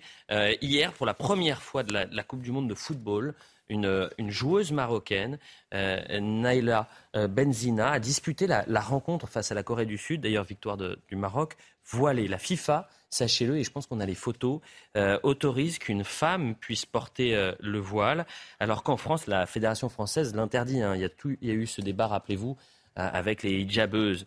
moi, la seule question qu'on peut se poser ce soir et, ce matin, pardonnez-moi, c'est est-ce qu'un terrain de football doit être un lieu où la, la religion doit rester dans le vestiaire, doit rester dans l'ordre de l'intime, ou est-ce que justement, euh, euh, dans le sport, on, vient comme on est, donc on vient avec ses convictions religieuses? Je peux vous embêter une seule seconde sur la photo. oui, je sais ce que vous allez dire. Le, le, le, euh, fait qu'il y ait le, sponsor. Non, non, non, non, c'est pas ça. Sur la photo, vous regardez, parce qu'on nous, on reste sur le voile. Les, jambes, les bras sont couverts les jambes sont couvertes. C'est-à-dire que tout ce, qui, tout, tout, mais voilà, c'est tout ce qui fait la personnalité, l'entité, l'identité de cette femme disparaît, est effacé. Moi, ce qui me perturbe, Donc il n'y a pas que le voile. Vous avez, vous avez, raison, mais ce qui est aussi perturbant, c'est que sur ce, ce, voile qui représente quand même euh, sa conviction religieuse. Euh, et dans la religion, il y a quand même quelque chose de très pudique, très, très intime. Euh, on se retrouve avec un sponsor d'équipement sportif sur la tête. Sur le voile, oui, c'est C'est quand même un peu particulier. Oui, mais ça, c'est les, niches identitaires. Là. Charlotte. Oui, et puis. Il y, a des, profits sur lesquels on ne gêne pas. Mais, mais alors moi, je ferai quand même une distinction entre précisément l'international et la France. Je pense que pour réussir à, à, défendre particulièrement en France, et notamment notre exiger, on va dire, une certaine tenue, une manière, alors un rapport euh, notamment à la question de la religion dans l'espace public, mais plus largement un rapport à la question culturelle en France, pour affirmer la primauté de la France en France, tout simplement, je laisserai à l'international le choix des différents pays de gérer eux-mêmes leurs ressortissants. Moi, c'est pas mon affaire. J'ai pas envie d'aller sur un terrain moral. Je pense, moi personnellement, euh, comme d'ailleurs beaucoup de gens, euh, quelque chose du voile, de la manière de se vêtir, du rapport au corps, du rapport à l'autre et du rapport de cette soumission à Dieu aussi qui s'exprime dans le voile. En revanche, j'irai pas faire la leçon de morale au monde entier. Enfin, parce que Charles, quand même, l'année prochaine, la, France, Paris accueille les Jeux Olympiques. Il faut que tous nos concitoyens sachent que vous aurez beaucoup de femmes voilées qui, sur les pistes françaises, défileront, courront, feront des, des, matchs, etc. Donc en France, on n'est pas totalement souverain parce que dans le cas des accords qu'on a avec le comité olympique, et on peut le regretter, on va devoir subir hmm. la présence de femmes voilées sur les terrains de sport français. Hmm. Et la deuxième chose que je dois dire, c'est que c'est contraire aussi à l'esprit olympique. Parce que dans, dans, la charte olympique, il y a un article très important qui interdit toute propagande religieuse. On a le droit de considérer que cette photo-là, c'est une forme de propagande religieuse. C'est l'affichage de, effectivement, c'est une forme de prosélytisme. Moi, je, Heureusement, il reste dix joueuses qui ne portent, sont pas habillées comme elles. Et quand même, franchement, moi, ce qui me fait honte, c'est que je pense à toutes ces femmes iraniennes, musulmanes, qui se battent contre le voile et qui se, sentent là, démenties par ce genre de comportement.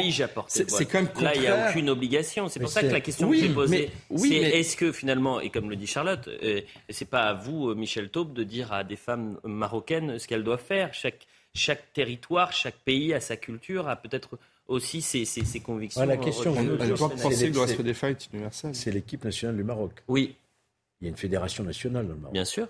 Donc elle ne l'a pas fait sans que les, la fédération soit informée. Bah, bien évidemment. Et, je, pense que c'est pas une très bonne image pour le Maroc, pardonnez-moi. Mais pour qui aux yeux Et, et je, pense qu'on a besoin d'une explication peut-être aussi des autorités marocaines est-ce qu'elles euh, est approuvent euh, ces attitudes-là sur un terrain de foot ou je, pas je, partage plutôt le point de Charlotte, c'est-à-dire que c'est peut-être pas à, nous d'aller faire des leçons de, morale euh, au Maroc. En revanche, ce qui est intéressant, c'est qu'il y a un mois, et c'est ce qu'on se disait, ce débat, les hijabeuses, rappelez-vous, et le Conseil d'État qui a dû euh, confirmer l'interdiction. Si je dois préciser totalement ma pensée, il y a deux choses. Je suis d'accord sur la question de l'offensive à la fois, euh, enfin de l'offensive de la conquête même de l'espace public, de manière générale, de la réislamisation de l'islam partout dans le monde. On le voit particulièrement en France. C'est vrai partout. Peut-être que ça participe de ça. Je ne sais pas. Je ne connais pas l'histoire en particulier. Simplement, simplement, j'ai l'impression là à nous entendre que on, a. je veux dire, c'est nous les marginaux dans le monde en fait. Hein. C'est nous, les marginaux, qui considérons que la religion n'a pas de place dans l'espace public, que tout ça doit être très séparé. C'est un point de vue très français. Qu'on l'impose en France, je n'ai aucun problème, voire le contraire. Je, me battrais plutôt pour. Juste un mot. Non, parce que là, vraiment, on va se faire gronder.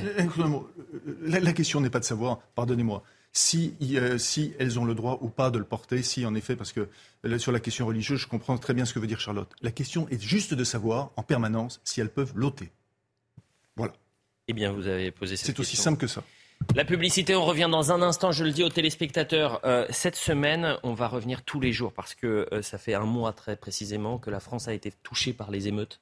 Et on va donner la parole aux élus, aux maires, aux commerçants qui sont en grande difficulté. On va commencer avec Grenoble, avec des commerçants qui sont très en colère parce que c'est difficile de reprendre une activité quand euh, les euh, dizaines, voire la centaine de, commerces euh, a, été, a été saccagé et pillé. La publicité, on revient dans un instant et on sera en direct avec le maire de Béziers également. A tout de suite. Allez, on a un peu de, retard ce, matin. Ravi de vous retrouver pour la suite de l'heure des pros. Était le point sur l'information, c'est avec Maureen. Chère Maureen, rebonjour. Rebonjour euh, Elliot et euh, à tous. L'Union européenne a indiqué euh, tenir les putschistes ayant pris le pouvoir au Niger de responsables de toute attaque à l'encontre de civils et de personnels ou installations diplomatiques. Un blocus économique et un ultimatum d'une semaine a été fixé par les pays d'Afrique de l'Ouest hier. Ces derniers ont affirmé qu'un recours à la force n'était pas exclu alors que l'ambassade française à Niamey a été attaquée et dégradée par de nombreux manifestants pour demander le retrait des forces armées françaises du Niger. Emmanuel Macron a a réagi et a menacé de répliquer de manière immédiate et euh, intraitable à toute attaque contre les ressortissants de la France et ses intérêts dans le pays.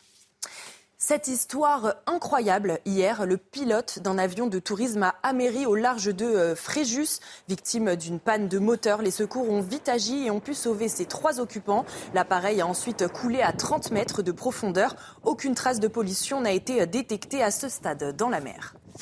Le protoxyde d'azote hilarant ou gaz hilarant bientôt banni de Paris, c'est la nouvelle décision de la préfecture de police de Paris. L'arrêté interdisant la consommation de ces petites bonbonnes de gaz sera prolongé jusqu'au 31 octobre prochain. L'usage détourné de ce gaz provoque de véritables dégâts depuis plusieurs années. Une façon donc de lutter contre cette pratique dangereuse très en vogue chez les jeunes. Merci, chère Maureen, toujours avec Georges Fenech, Joseph Massescaron, Michel Taube, Charlotte Dornelas et le retour de, Célia Barotte, police justice à CNews, puisque euh, va revenir dans un instant sur ces euh, violences dans les cinémas et notamment ce qui s'est passé ce week-end à, Nice. Avant cela, et je le disais avant la publicité, euh, cette semaine, on, va revenir chaque jour sur les émeutes qui ont frappé le pays, puisque c'était il y a tout juste un mois. Et l'objectif est de donner la parole aux gens aux Français, la parole aux commerçants, la parole aux élus, la parole aux édiles, euh, pour savoir si un mois plus tard, ces villes qui ont été touchées, il y en a plus de, 250 hein, communes, elles arrivent à se remettre un mois plus tard de ces émeutes. Je rappelle qu'en l'espace de trois fois moins de temps, il y a eu trois fois plus de violence qu'en 2005, mmh. que les assurances ont estimé à 650 millions euh, les, dégâts causés sur l'ensemble du territoire. Et on va commencer par Grenoble. Euh, pourquoi Grenoble? Parce qu'une euh, centaine de commerces à minima ont été touchés. Parce qu'à Grenoble, le maire de Grenoble, le lendemain d'une nuit d'émeute, est venu avec les caméras dans la rue pour essayer de parler aux commerçants. Et vous avez un commerçant qui lui dit Je refuse de vous parler. En fait, je refuse de vous parler. Pourquoi il refuse de lui parler? Parce que le maire de Grenoble, maire écolo, euh, la, sécurité et lui, c'est pas très, oui, voilà, c'est pas compatible. Euh, donc, euh, il lui a dit merci. oui. il y a, oui, dans les piscines municipales, c'est vrai. Mais ce commerçant, j'ai le souvenir, c'est M6 qui tourne cette séquence et il lui dit merci de nous avoir protégés. Évidemment, c'est ironique. On est avec euh, Brigitte Bauer en, direct. Merci euh, d'être avec nous. Vous êtes conseillère municipale de l'opposition à, Grenoble. Où en sommes-nous, euh, Brigitte Bauer? Est-ce que les, commerces ont pu rouvrir un mois plus tard à Grenoble? Bonjour, eh bien oui, euh, certains commerces ont, rouvert, mais pas tous, parce que euh, ben, les, certains commerces ont été tellement dévastés qu'ils ne peuvent pas reprendre. Et euh, ils ont été privés de, de leur, euh, de leur premier samedi de solde, qui est quand même un jour euh, très très important pour eux. Et ce que je voulais dire, c'est que dès le, dès le lendemain, des, enfin, dès le, lendemain des émeutes, notre groupe, par la voix d'Alain Carignon, a demandé euh, la mise en place d'un fonds de solidarité pour les commerçants à la ville et à la métropole. On se félicite que la métropole ait accepté notre idée. Par contre, il n'y a eu aucune réaction de la ville. Mais bon, on n'en est pas euh, vraiment étonné. Attendez, permettez-moi de vous couper, mais euh, cette aide d'urgence, elle peut aller jusqu'à 10 000 euros en faveur des commerçants, c'est ça? Oui, c'est ça, oui. Mais pardonnez, alors c'est très bien, évidemment, mais 10 000 euros lorsque euh, votre magasin est saccagé, est-ce que ça aide véritablement les commerçants? C'est mieux que rien. C'est mieux oui, que mais c'est sûr, c'est mieux que rien. Mais ça, je suis d'accord avec vous, madame. Mais est-ce qu'on est, est-ce que le commerçant qui a, vu son, commerce pillé, euh, les vitres qui sont brisées, que sais-je, est-ce qu'avec ces, qu'est-ce qu'il peut faire avec les, les, les 10 000 euros débloqués en urgence? Avec les 10 000 euros, il peut pas tout faire, bien évidemment. C'est une aide d'urgence qui s'ajoute à celle de la région et à celle du département. Mais bon, c'est quand même ce qui est quand même, euh, ce qui est quand même euh, gênant et, scandaleux, c'est que malgré ça, euh, Éric Piolle s'oppose toujours à, la venue de, caméras de vidéoprotection, puisque euh, Laurent Vauquier lui a reproposé de l'aider financièrement pour l'installation de, cette, vidéoprotection et que lui ne le veut pas. Nous avons, nous, euh, demandé une, fait une, interpellation citoyenne mmh. pour euh, demander justement euh, des, des caméras de vidéoprotection avec un, centre opérationnel 24 heures sur 24. Bon, nous avons eu des, donc des rendez-vous avec euh, l'adjointe à la tranquillité, parce que le mot sécurité, c'est un gros mot à Grenoble, et qui, nous a dit, ah bah oui, mais on n'a pas, pas les moyens de toute façon, etc. Alors évidemment, il y a quelques, il y en a quelques-unes des caméras de vidéoprotection qui servent surtout d'ailleurs à verbaliser les automobilistes, plus qu'à s'occuper de la sécurité des, des, des, Grenoblois.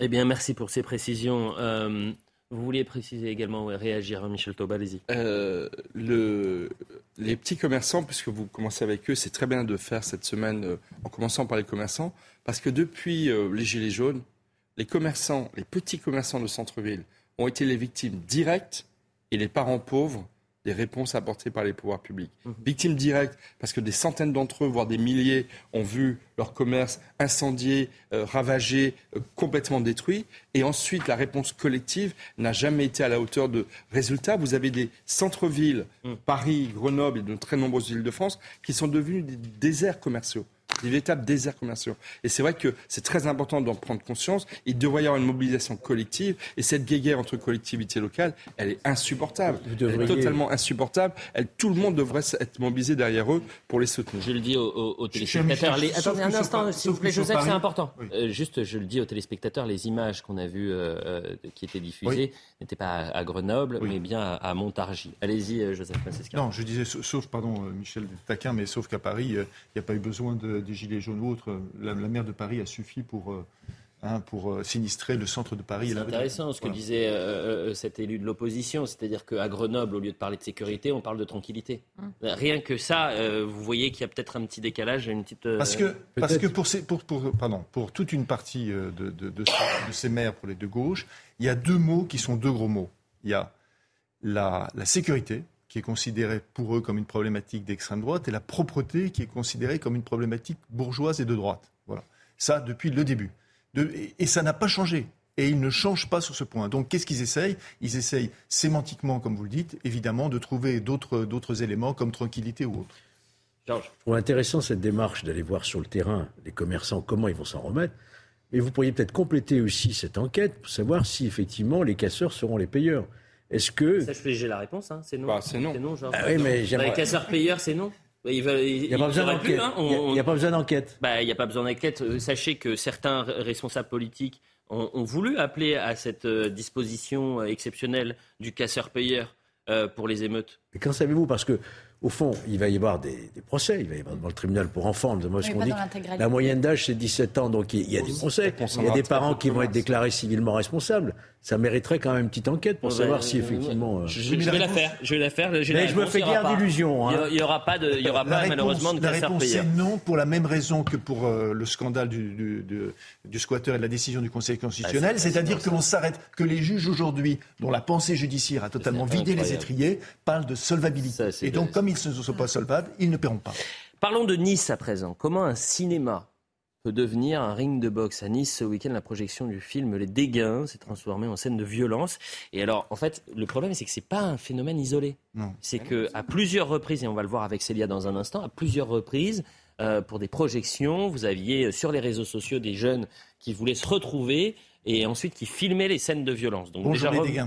Comment? Non, j'ai dit bonjour les dégâts. Bonjour les dégâts. C'est bien, mais euh, si vous. Euh, petite représentation au point virgule dans les semaines à venir ouais, Mon rêve. ok, parfait.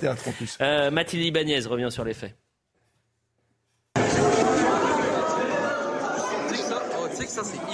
C'est une vidéo postée sur les réseaux sociaux d'une rare violence. Les faits se sont passés ici, dans ce cinéma à Nice. La séance de 22 heures du film Les Dégains 2 a dû être écourtée à cause des comportements malveillants de la part de bandes. Après plusieurs appels à l'ordre, la décision a été prise, rallumer la salle et la faire évacuer selon le directeur des cinémas de Nice à nos confrères de Nice Matin. Dans les couloirs, une bagarre générale a alors démarré. La police a dû intervenir. Franchement, je ne tiens à stigmatiser personne. Je ne sais pas ce qui a conduit à ce scénario. Ces gens s'étaient-ils donné rendez-vous? Était-ce prévu pour faire le buzz? De telles violences dans une salle obscure n'est pas un fait nouveau.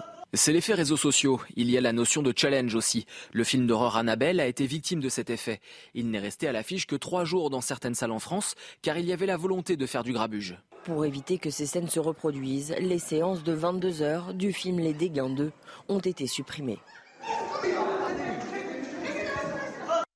Ce qui nous intéresse, Célia, ce matin, c'est de voir que ce phénomène-là est loin d'être un phénomène isolé. Donc, est-ce qu'on a d'autres euh, éléments? Bah, Déjà, pour le premier volet de ce film, Les Dégâts 1, il y avait en 2018 déjà quelques soucis dans ce même cinéma euh, à Nice. Donc, le directeur euh, du cinéma avait prévu une présence de sécurité plus importante pour Les Dégâts 2.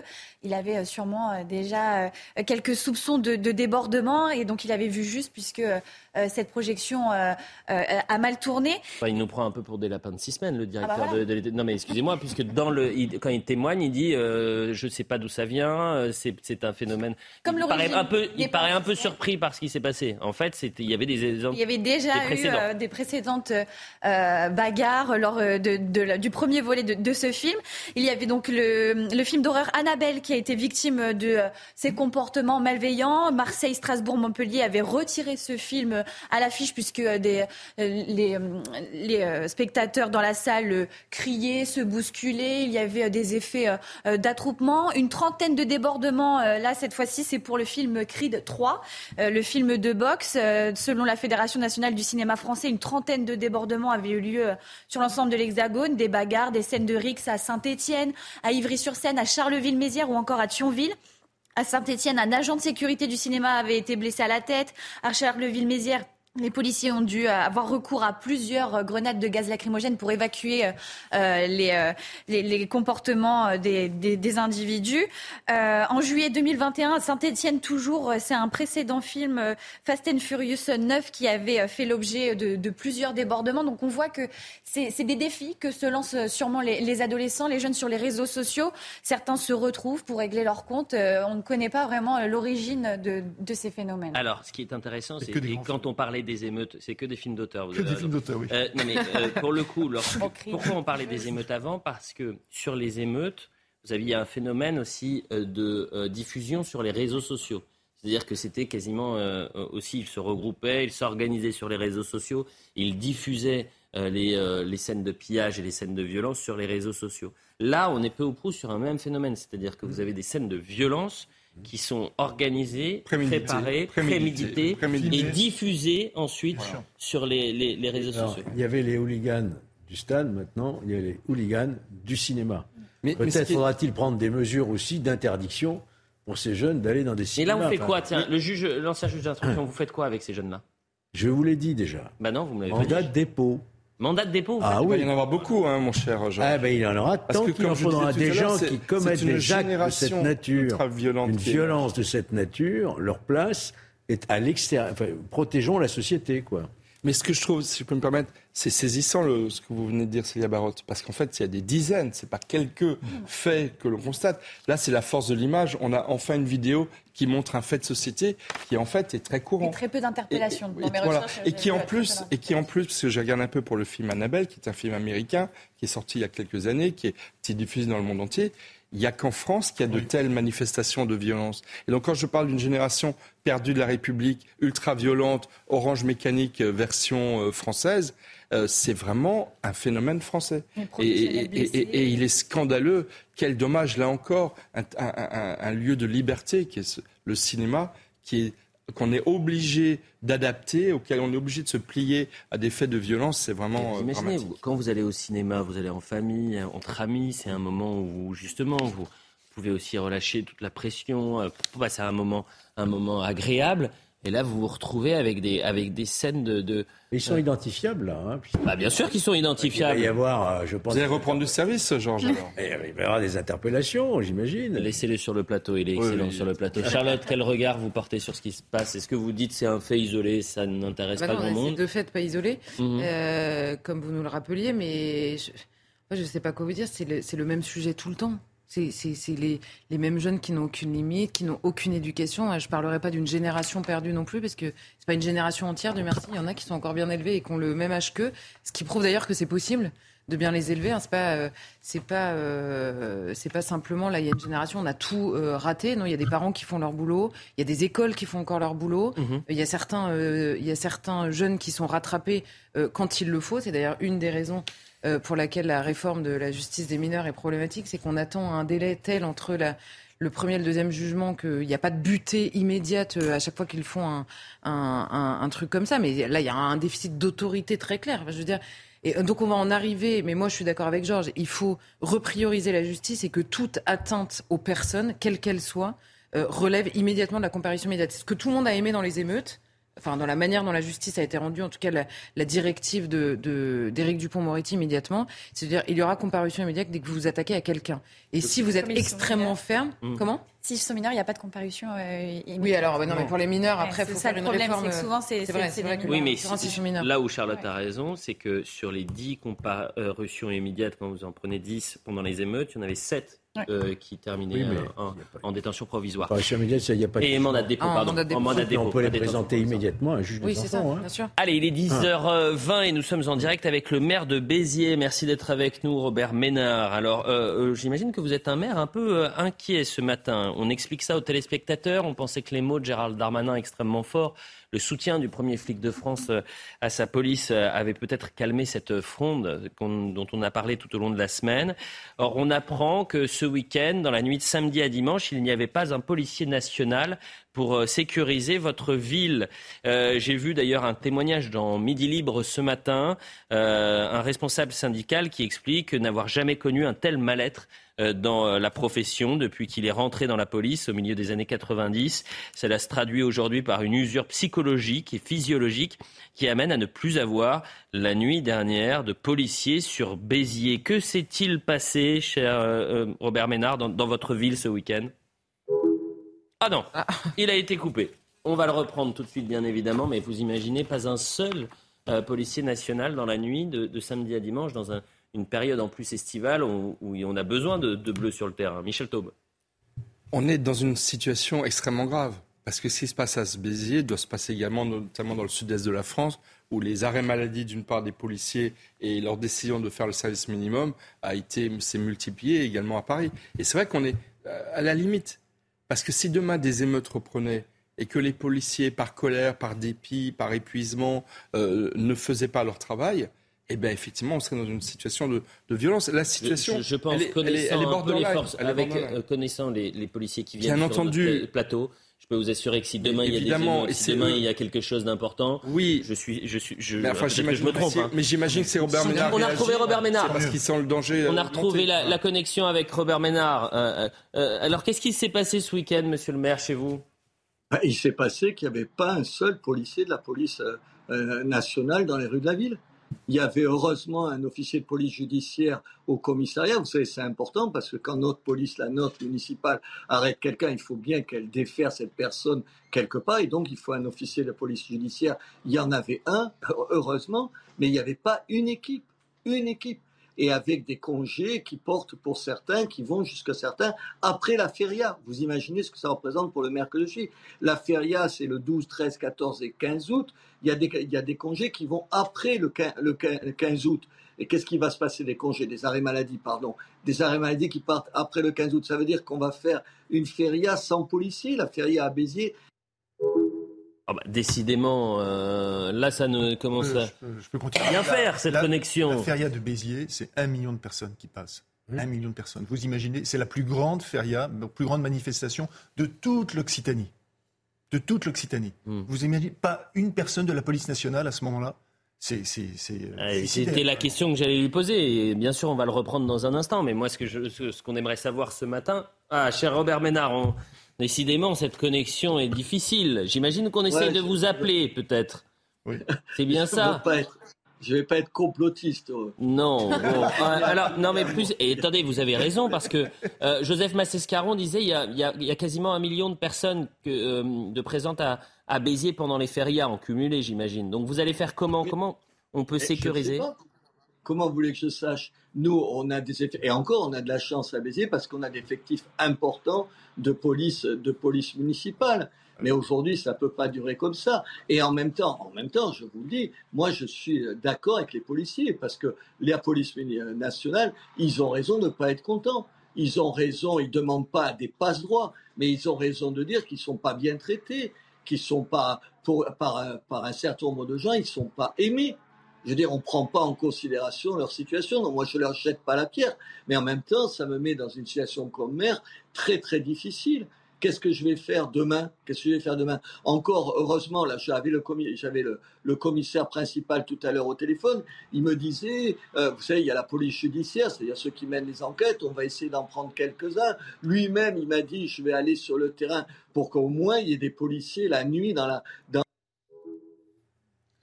Là, c'est impossible. Plus de policiers, plus de connexion. On lui veut du mal, euh, Ou à vous. Ou à, vous.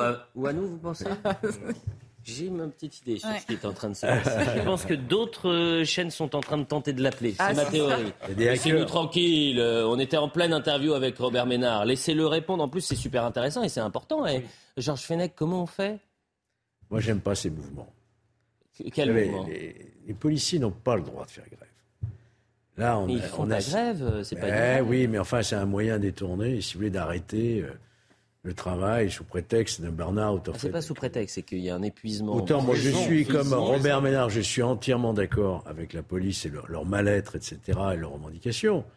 Mais autant on ne peut pas se désintéresser quand on est policier de la sécurité des citoyens. C'est pas mais possible. Ils sont désintéressés. Robert, le euh, Robert Ménard, le mot de la fin, s'il vous plaît.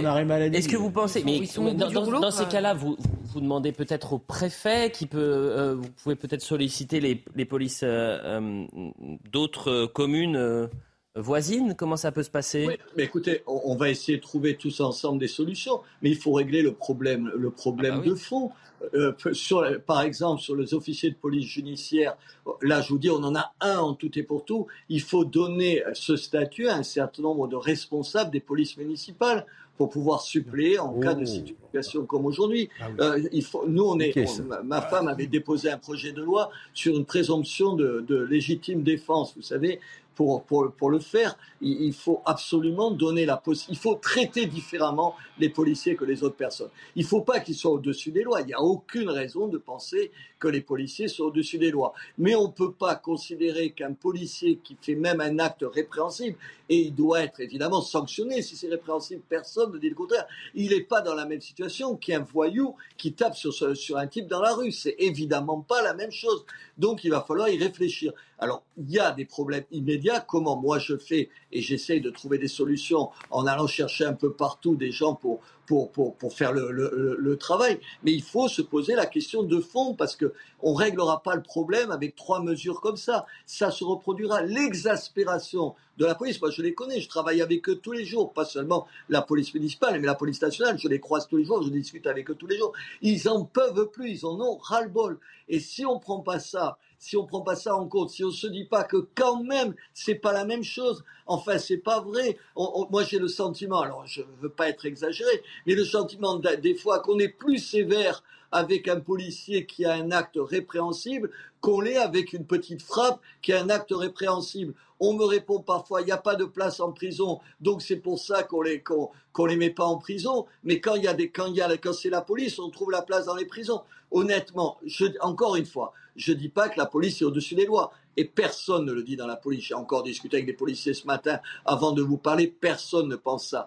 Mais quand même, il faut les traiter différemment. Il faut les traiter différemment. Et je voudrais dire que le ministre de l'Intérieur, M. Darmanin, il a été courageux dans cette affaire-là. Je, je, le trouve courageux. Je trouve que c'est exemplaire ce qu'il a dit. Il s'est pas fait que des copains dans son gouvernement, mais il a du courage. Et je veux le souligner parce qu'il n'y a pas tant d'hommes politiques qui sont courageux au fond. Eh bien, malgré trois interruptions, monsieur le maire, on a réussi à, vous entendre ce matin. Une dernière question, toute dernière question, parce que moi j'ai commencé à mener mon enquête. Qui tente de vous appeler Robert Ménard et de couper cette connexion? Que se passe-t-il? Dites-nous la vérité. Est-ce que c'est des confrères qui tentent de vous appeler en plein direct? Non, je crois pas. Il n'y a même pas de gens qui appellent. Eh bien, alors écoutez-moi et mes théories complotistes, on part. On vous laisse tranquille. Merci beaucoup, monsieur, euh, monsieur Ménard. Je plaisante, bien évidemment. La publicité, on revient dans un instant. On va parler des Yvelines. Euh, on, vous voulez euh, reparler un peu de, de, Béziers avec les policiers nationaux qui, qui, sont plus présents sur le. Parce que les, habitants sont inquiets. Hein. Les JMJ, les journées mondiales de la jeunesse. Un million de personnes qui sont attendues à, Lisbonne. On sera avec euh, l'un des, pèlerins. Il y a 41 000 Français. Et on explique que les églises sont, se sonnent creux en ce moment. Écoutez, allez voir ce qui se passe à Lisbonne. Et j'ai une surprise pour la fin de l'émission. Oh. Un message d'une grande force, d'une grande puissance, avant un grand événement, qui a peut-être changé la phase de cet événement. Voilà. Ah bah, là, ça fait. Déguiser notre curiosité. Là. Ce sera vers 10h40. On n'est pas dans la confidence, hein, on peut le dire. confidence pour confidence. La publicité.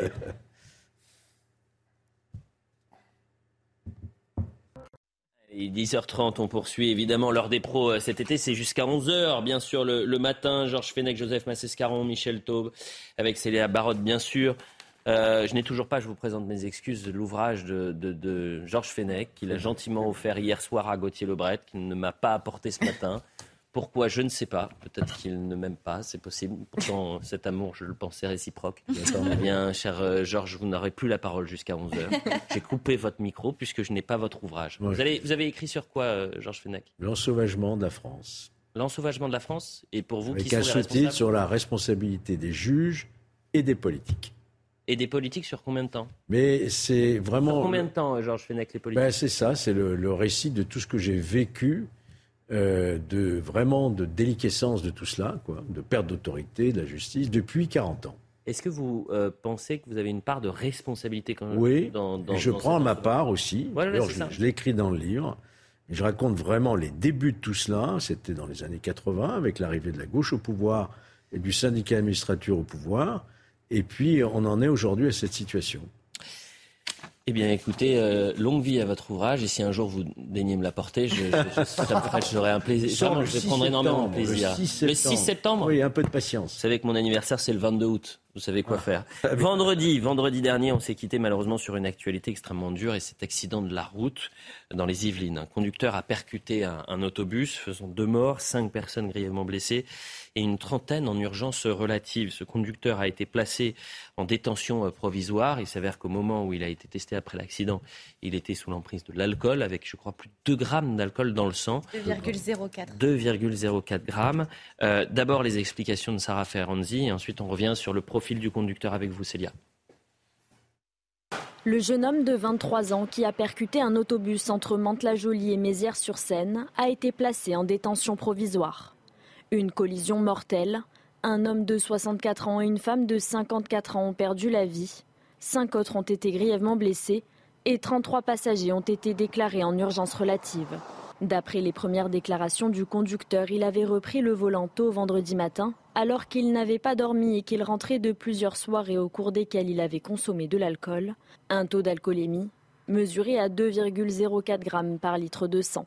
Le parquet a ouvert dans la matinée une information judiciaire pour homicide involontaire et blessures involontaires. Le jeune automobiliste a été présenté à un juge d'instruction. Il encourt jusqu'à 7 ans de prison ferme. Allez, quelques précisions avec vous sur le profil euh, du, conducteur, euh, Célia. Donc, il avait 23 euh, ans, en état d'ivresse au moment des faits, comme l'a rappelé ma collègue, 2,04 grammes par litre de sang. Alors, selon la procureure de Versailles, le véhicule était en règle, le conducteur également, titulaire du permis depuis trois ans environ. Il, avait encore l'intégralité de ses 12 points. Il roulait sur une route limitée à 80 km heure, mais selon les premières indications des enquêteurs, sa vitesse était de 90 km heure. Euh, durant euh, sa garde à vue, le conducteur de la voiture euh, n'a pas souhaité donner plus de précisions. D'après ses premières déclarations, il avait donc repris tôt le volant après une soirée. Il n'avait pas dormi. Il rentrait de, donc de plusieurs soirées où il avait consommé de l'alcool. Il a été hospitalisé et opéré d'une fracture au bras et il indiquait n'avoir aucun souvenir de l'accident. Il s'était peut-être endormi. On écoute justement ce matin un avocat spécialiste en droit routier parce qu'on va revenir sur la peine que risque-t-il ce conducteur? Je crois que c'est jusqu'à non, c'est jusqu'à 10 ans de prison. Non, 7 ans. 7 ans. Avec deux circonstances aggravantes, c'est 7 ans. S'il y en a une troisième, on passe à 10 ans. Pour l'instant, on reste sur les 7 On écoute le spécialiste. Alors l'homicide de routier n'existe pas encore tant que la loi n'est pas promulguée, ça c'est un fait. Mais ce qu'il faut savoir, c'est que de toute façon, le texte ne changera pas, la répression ne changera pas. Là pour ce monsieur qui a été placé en, détention provisoire, la sanction encourue si la circonstance aggravante de l'alcoolémie est retenue, c'est 7 ans de prison et 100 000 euros d'amende. Voilà. Et, cette répression, ces sanctions encourues seront les mêmes que, que l'on appelle ça l'homicide routier ou que l'on appelle ça l'homicide involontaire. Les choses sont exactement les mêmes qu'avant. Simplement, c'est la sémantique qui va changer.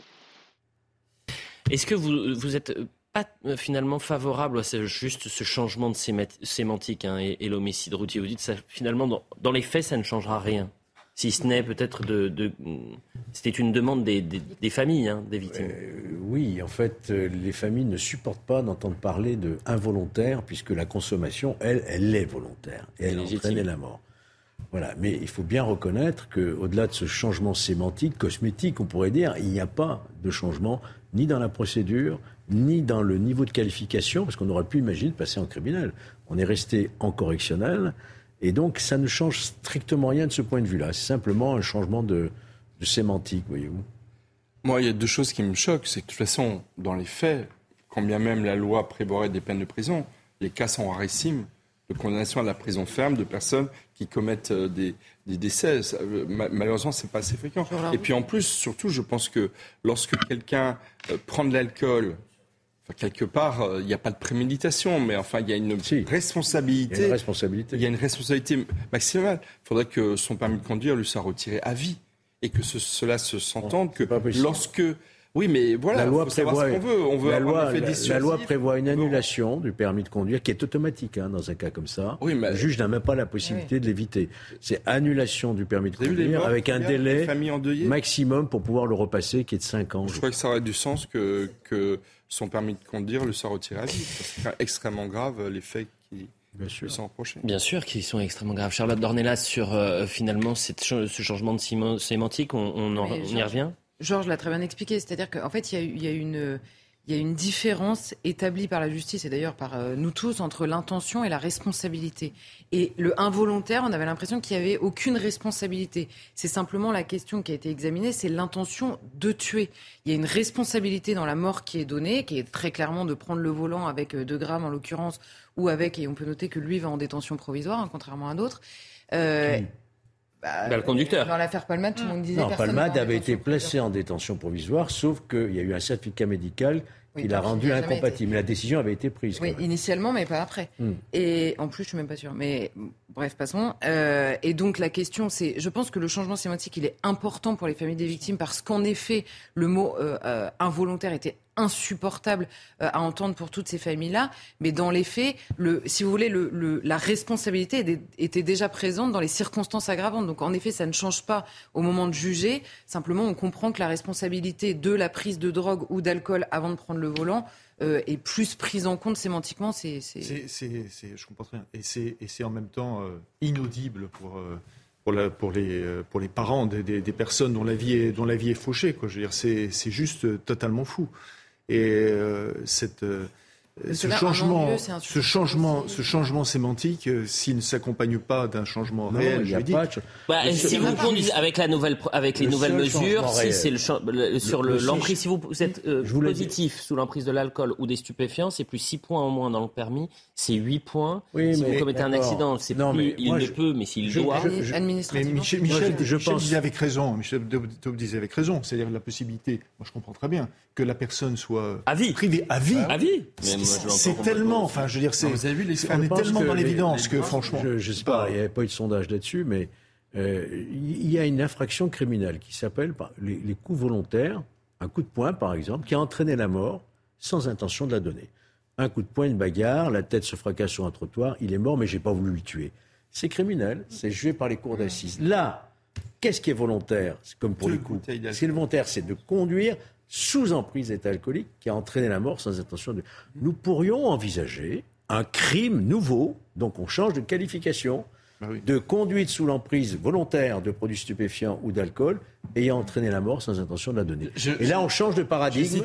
C'est une cour d'assises. Et là, et je pense que les Français peut-être attendent ce pas plutôt qu'un changement simplement J'hésite à employer le terme, mais comme vous le dites, Georges, quelqu'un qui boit deux bouteilles d'alcool et qui décide de prendre le volant, au petit matin en C'est un comportement criminel. La personne est très fatiguée et peut-être qu'elle s'est endormie au volant. C'est une forme de préméditation. Un comportement et, criminel. et- et c'est un comportement criminel qui doit être très sévèrement euh, condamné. Eh bien, écoutez, voilà ce qu'on pouvait dire sur ce, sur ce sujet-là. Euh, et passons euh, peut-être à une actualité, et c'est pas peut-être, c'est sûr d'ailleurs, à une actualité beaucoup plus heureuse. Euh, souvent, on dit que les églises sonnent creux, que les fidèles ont perdu la foi, que la jeunesse euh, se perd et plus régulièrement sur son smartphone, TikTok, Instagram, Snapchat et que sais-je, et euh, finalement n'est plus attaché à, l'espérance, n'est plus attaché à, à la religion. Il s'avère qu'il y a une nouvelle génération de Français, mais pas que, qui finalement retrouve et redonne goût à, à, à la foi avec les journées mondiales de, de la jeunesse. Jusqu'au 6 août, ça se passe à Lisbonne. Vous allez avoir plus d'un million de personnes qui vont se rendre à Lisbonne tout au long de la semaine. Et parmi ce million de pèlerins, vous avez quand même 41 000 Français.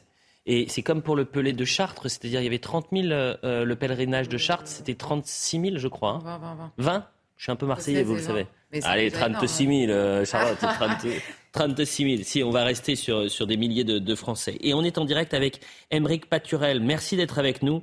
Vous êtes participant des JMJ de Lisbonne. Vous avez 19 ans. Vous êtes étudiant en sciences politiques. Euh, vous êtes parti avec le diocèse de Paris. Et euh, vous êtes en train de, de terminer votre pèlerinage. Vous avez commencé il y a une semaine, si je ne m'abuse. Et vous arrivez à, Lisbonne demain. Et euh, vous êtes actuellement euh, dans une petite ville au Portugal. Pourquoi vous êtes allé faire ce, pèlerinage Et, qu'est-ce que représentent pour vous les, les JMJ, euh, euh, Pour moi, les GMJ, c'est donc une super belle expérience de fraternité, de, de communauté. Je pense que ce qui se dégage le plus de ces JMJ, c'est vraiment la joie d'être ensemble, la joie d'être avec d'autres jeunes qui croient. Et franchement, c'est super beau. Euh, comme je disais aussi, il y a la- la- l'aspect fraternité. On voit des gens de toutes origines, de tout- tous milieux sociaux, économiques, mais et en fait, qui sont réunis euh, par une chose, c'est euh, la Alors foi. malheureusement, Émeric, la connexion, on entend un mot sur euh, de deux. Émeric. Émeric. Émeric Paturel, pardonnez-moi, mais on entend, un- on comprend un mot sur deux. Vous avez un souci de connexion. Essayez de poser votre téléphone avant les, Ok. les dix prochaines minutes et la fin de l'émission. Vous posez votre téléphone, et on, on vous reprend dans un instant et on voit le, le sujet justement sur les, les JMJ avec la rédaction de CNews.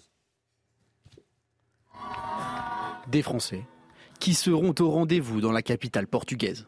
Les Journées mondiales de la jeunesse démarrent le 1er août à Lisbonne. Et comme tous les ans, la délégation française est heureuse de se retrouver entre croyants. Ce qui est agréable dans la rencontre euh, au GMJ, c'est que ce sont des gens qui partagent les mêmes idées que vous, euh, ou, ou en tout cas la même foi. Et, euh, et donc, euh, si- quand on est sur la même ligne avec quelqu'un, on s'entend bien avec cette personne. Le fait de rencontrer d'autres gens avec qui on s'entend bien, bah, c'est agréable. Un engouement qui peut s'expliquer par plusieurs facteurs. Une ville attrayante pour se retrouver, les activités proposées, mais surtout l'ambition de pouvoir rencontrer le pape. Oui, c'est un peu, on va dire, la superstar du festival, quoi. C'est la, la, la, la personne, euh, avoir une photo avec le pape, c'est c'est- c'est quelque chose, et puis euh, ça représente beaucoup. Pour les évêques qui sont également présents à Lisbonne, c'est un bonheur de voir cette jeunesse rassemblée. Ça me remplit de, de joie et de confiance en voyant cette jeunesse qui se laisse travailler par cette bonne nouvelle. C'est pas de l'endoctrinement, non, je pense que c'est plutôt un moment euh, de, de ressourcement euh, dans cette grande fraternité euh, euh, qui, déborde les frontières et, et qui en fait fait se lever. Pour cette édition 2023, les thèmes abordés seront le réchauffement climatique, l'usage des réseaux sociaux et aussi la délicate question des violences sexuelles au sein de l'Église catholique. Ah, c'est intéressant parce qu'il y a aussi, non pas une question politique dans ces JMJ, Charlotte, mais peut-être une réflexion sur la société pendant Mais il y a des temps. enseignements pendant toute la semaine, etc. Après, il y a les gros temps forts. La, la messe ou l'adoration échappe, Dieu merci, aux différentes questions politiques. Euh, mais c'est vrai que le pape François est très politique. hein. Je- on a reproché à son prédécesseur de l'être, il l'était infiniment moins euh, que ne l'est le pape François. Donc il est très très politique, il prend des sujets qui sont euh, très en vogue, on va dire, politiquement. Mais ça n'enlève rien. Vous pouvez avoir avoir un désaccord, et il y a d'ailleurs beaucoup de désaccords euh, au sein de l'Église sur ces questions politiques, sans que ça n'enlève rien au moment de l'adoration ou de la messe. Et c'est ça, évidemment, qui rassemble, parce que j'ai bien aimé les, les, suppositions, pourquoi il y a autant de monde, ça doit être la ville et tout. Alors moi, quand j'étais plus jeune, j'étais à Cologne, c'est vraiment pas la ville qui m'avait attiré initialement, je ne connaissais pas cette ville, mais bon, c'est pas le pays qui m'attirait le plus pour mes vacances, et j'étais à Cologne, il y avait autant de monde, autant de Français, c'était Benoît XVI, c'était pas le même pape, et c'était absolument incroyable. Et, et j'ai été également à Sydney, parce que j'avais la chance d'être en Australie à ce moment-là. Benoît XVI était venu à Sydney. Donc là, c'était même pas les mêmes. À Manille, vous aviez eu 2 millions de personnes euh, qui étaient venues pour les Journées mondiales de la jeunesse. Donc c'est systématiquement euh, un, énorme succès, où que ce soit dans le monde d'ailleurs. Et, c'est vraiment la foi qui rassemble toutes ces personnes-là, beaucoup plus que la question. On a retrouvé la, connexion avec Émeric Paturel, participant justement de ces JMJ. Vous avez pu en plus poser le téléphone. C'est parfait. Donc, euh, qu'est-ce que c'est la première fois que vous participez au JMJ, Émeric?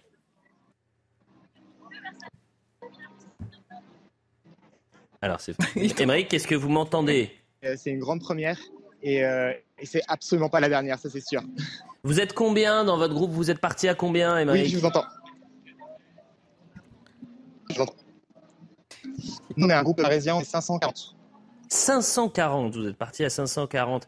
Et euh, vous restez, vous restez jusqu'au 6 août, vous attendez évidemment le, le, le, moment peut-être le plus important, c'est cette messe avec la présence de, du pape?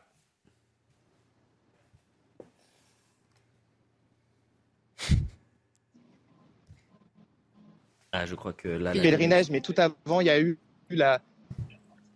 Bon, Émeric, pardonnez-moi, mais là, la connexion ne fonctionne pas, malheureusement. non, je vous entends très mal et il y, a un décalage de connexion. C'est dommage, d'ailleurs. Mais bon, c'est quelques petits problèmes techniques, ça peut arriver. Le plus important, le plus important, c'est ça, c'est l'engagement de ces jeunes. Non, mais c'est l'engagement. Non, mais c'est très. La, France avait accueilli les GMJ. C'était en 1997. Il y avait eu plus d'un million, un million deux cent mille euh, Français.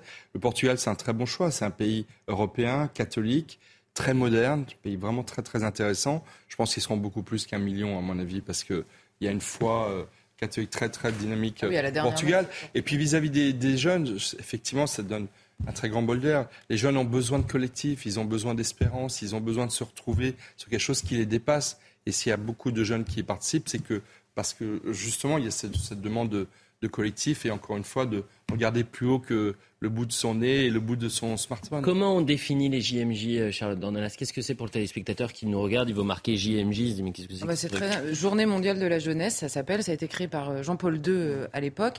Et l'idée, c'était de rassembler la jeunesse du monde entier autour de justement cette appartenance de la foi, tout simplement. Donc c'est c'est à la fois une rencontre de tous ces jeunes qui viennent de chacun de leur pays. Vous avez les drapeaux de tous les pays du monde.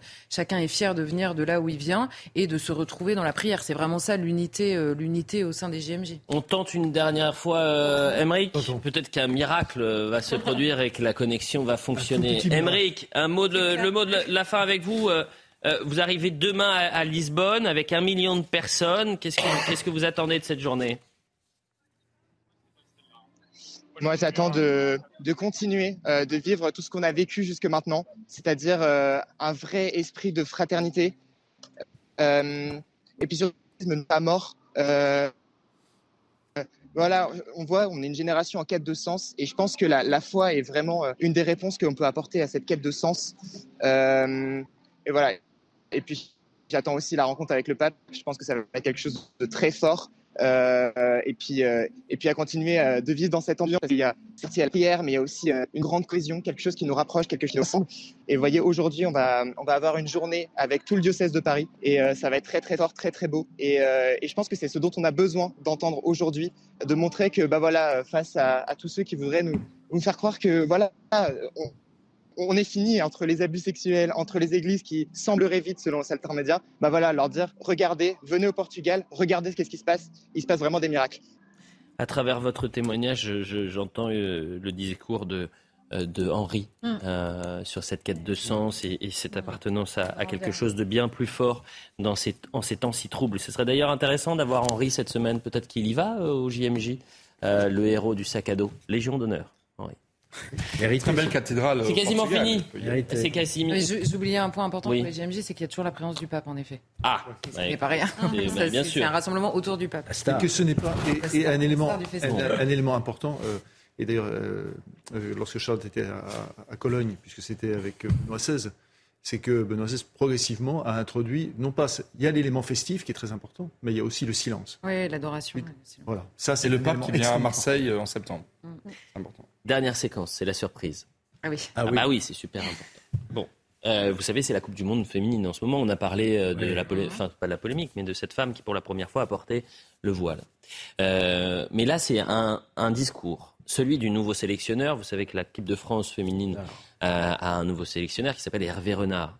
Hervé Renard qui a toujours entraîné des équipes masculines, mais pour la première fois, il s'est lancé dans ce défi-là. Et avant les matchs importants, il y a toujours, mais à chaque match, il y a un discours dans le vestiaire euh, et c'est toujours intéressant de voir et d'écouter, d'être dans les coulisses pour savoir un peu comment euh, ces, messages peuvent être pris par les joueuses. Euh, elle jouait contre le Brésil le week-end dernier. C'était un match très important parce que soit elle perdait mm. et leur avenir s'écrivait en pointillés, soit elle remportait cette première confrontation avec le Brésil et il y avait quand même une option pour la qualification. Alors je ne vous dis pas qu'elles seront championnes du monde, nos, nos Bleus. On l'espère bien sûr. Mais vous allez donc découvrir ce discours d'Hervé Renard juste avant la rencontre. Euh, la Coupe du Monde se, déroule euh, en Australie. Euh, le stade est à 99,9% brésilien. Mais lui, il va avoir les mots qui vont permettre peut-être aussi aux Bleus de s'imposer de buts à 1. Attention, il y a des frissons. Peu importe s'il y a 500 Français, s'il y en a 400 contre 15 000, c'est pas grave. L'ambiance, elle est pour tout le monde. Et puis on se nourrit de ça, on avance avec ça. Il faut sortir avec la tête haute et dès les premières secondes, il faut y aller là. Là, c'est pas attendre 20 minutes, 25 minutes. C'est on met le starter d'entrée. Comme vous êtes capable de le faire, si vous avez envie de le faire. Libérez-vous, osez, faites-le. Et puis si ça ne fonctionne pas la première fois, ça va peut-être fonctionner la deuxième fois sans cesse cet esprit d'avancer, de jamais renoncer, toujours aller de l'avant. Tous ceux qui sont dans le football depuis très longtemps vous le diront. Des fois, il y a un match référence. Et à partir de ce moment-là, où on réussit à basculer du bon côté, eh ben on est parti. Et puis on est tous ensemble et il n'y a rien qui peut arrêter. Mais ça, c'est des matchs exceptionnels, ça, quand on fait ce métier. Donc prenez-le comme ça. Allez, déterminé. Vous allez bien vous échauffer comme la dernière fois, mais vous allez mieux commencer ce match que la dernière fois, sans leur laisser un centimètre de répit. Allez, bon match. Et elles l'ont remporté, ce match, de buts à 1 contre le Brésil. J'entendais une joueuse dire qu'elles ont le sentiment que c'est le 12e joueur sur le terrain. Mais vous imaginez si avant l'heure des pros, euh, j'ai cette causerie avec vous? Oui, mais vous le faites quand même. Non, mais jamais, vous plaisantez. avant les journées de classe, on peut Bon, merci à tous, les, à tous les six ou tous les cinq, mais il y avait Harold qui était présent. On remercie Émeric euh, à la réalisation, Noah Cormon au son, Bouka Abella à la vision, Thomas Leroy, Justine Sarkara qui ont préparé cette euh, émission. on poursuit évidemment l'heure des pros toute la semaine ensemble. C'est un plaisir d'être avec vous euh, en ce début de, mois d'été. Vous avez vu qu'on n'a pas fait le thème entre le chassé-croisé les juvétistes qui ont ah, croisé les Aoussiens. Je, je, me suis dit jamais on fera ce thème. Jamais. Jamais. Je le refuse. Bravo. Bon, à ce soir. Dans un instant, c'est Thierry Cabane.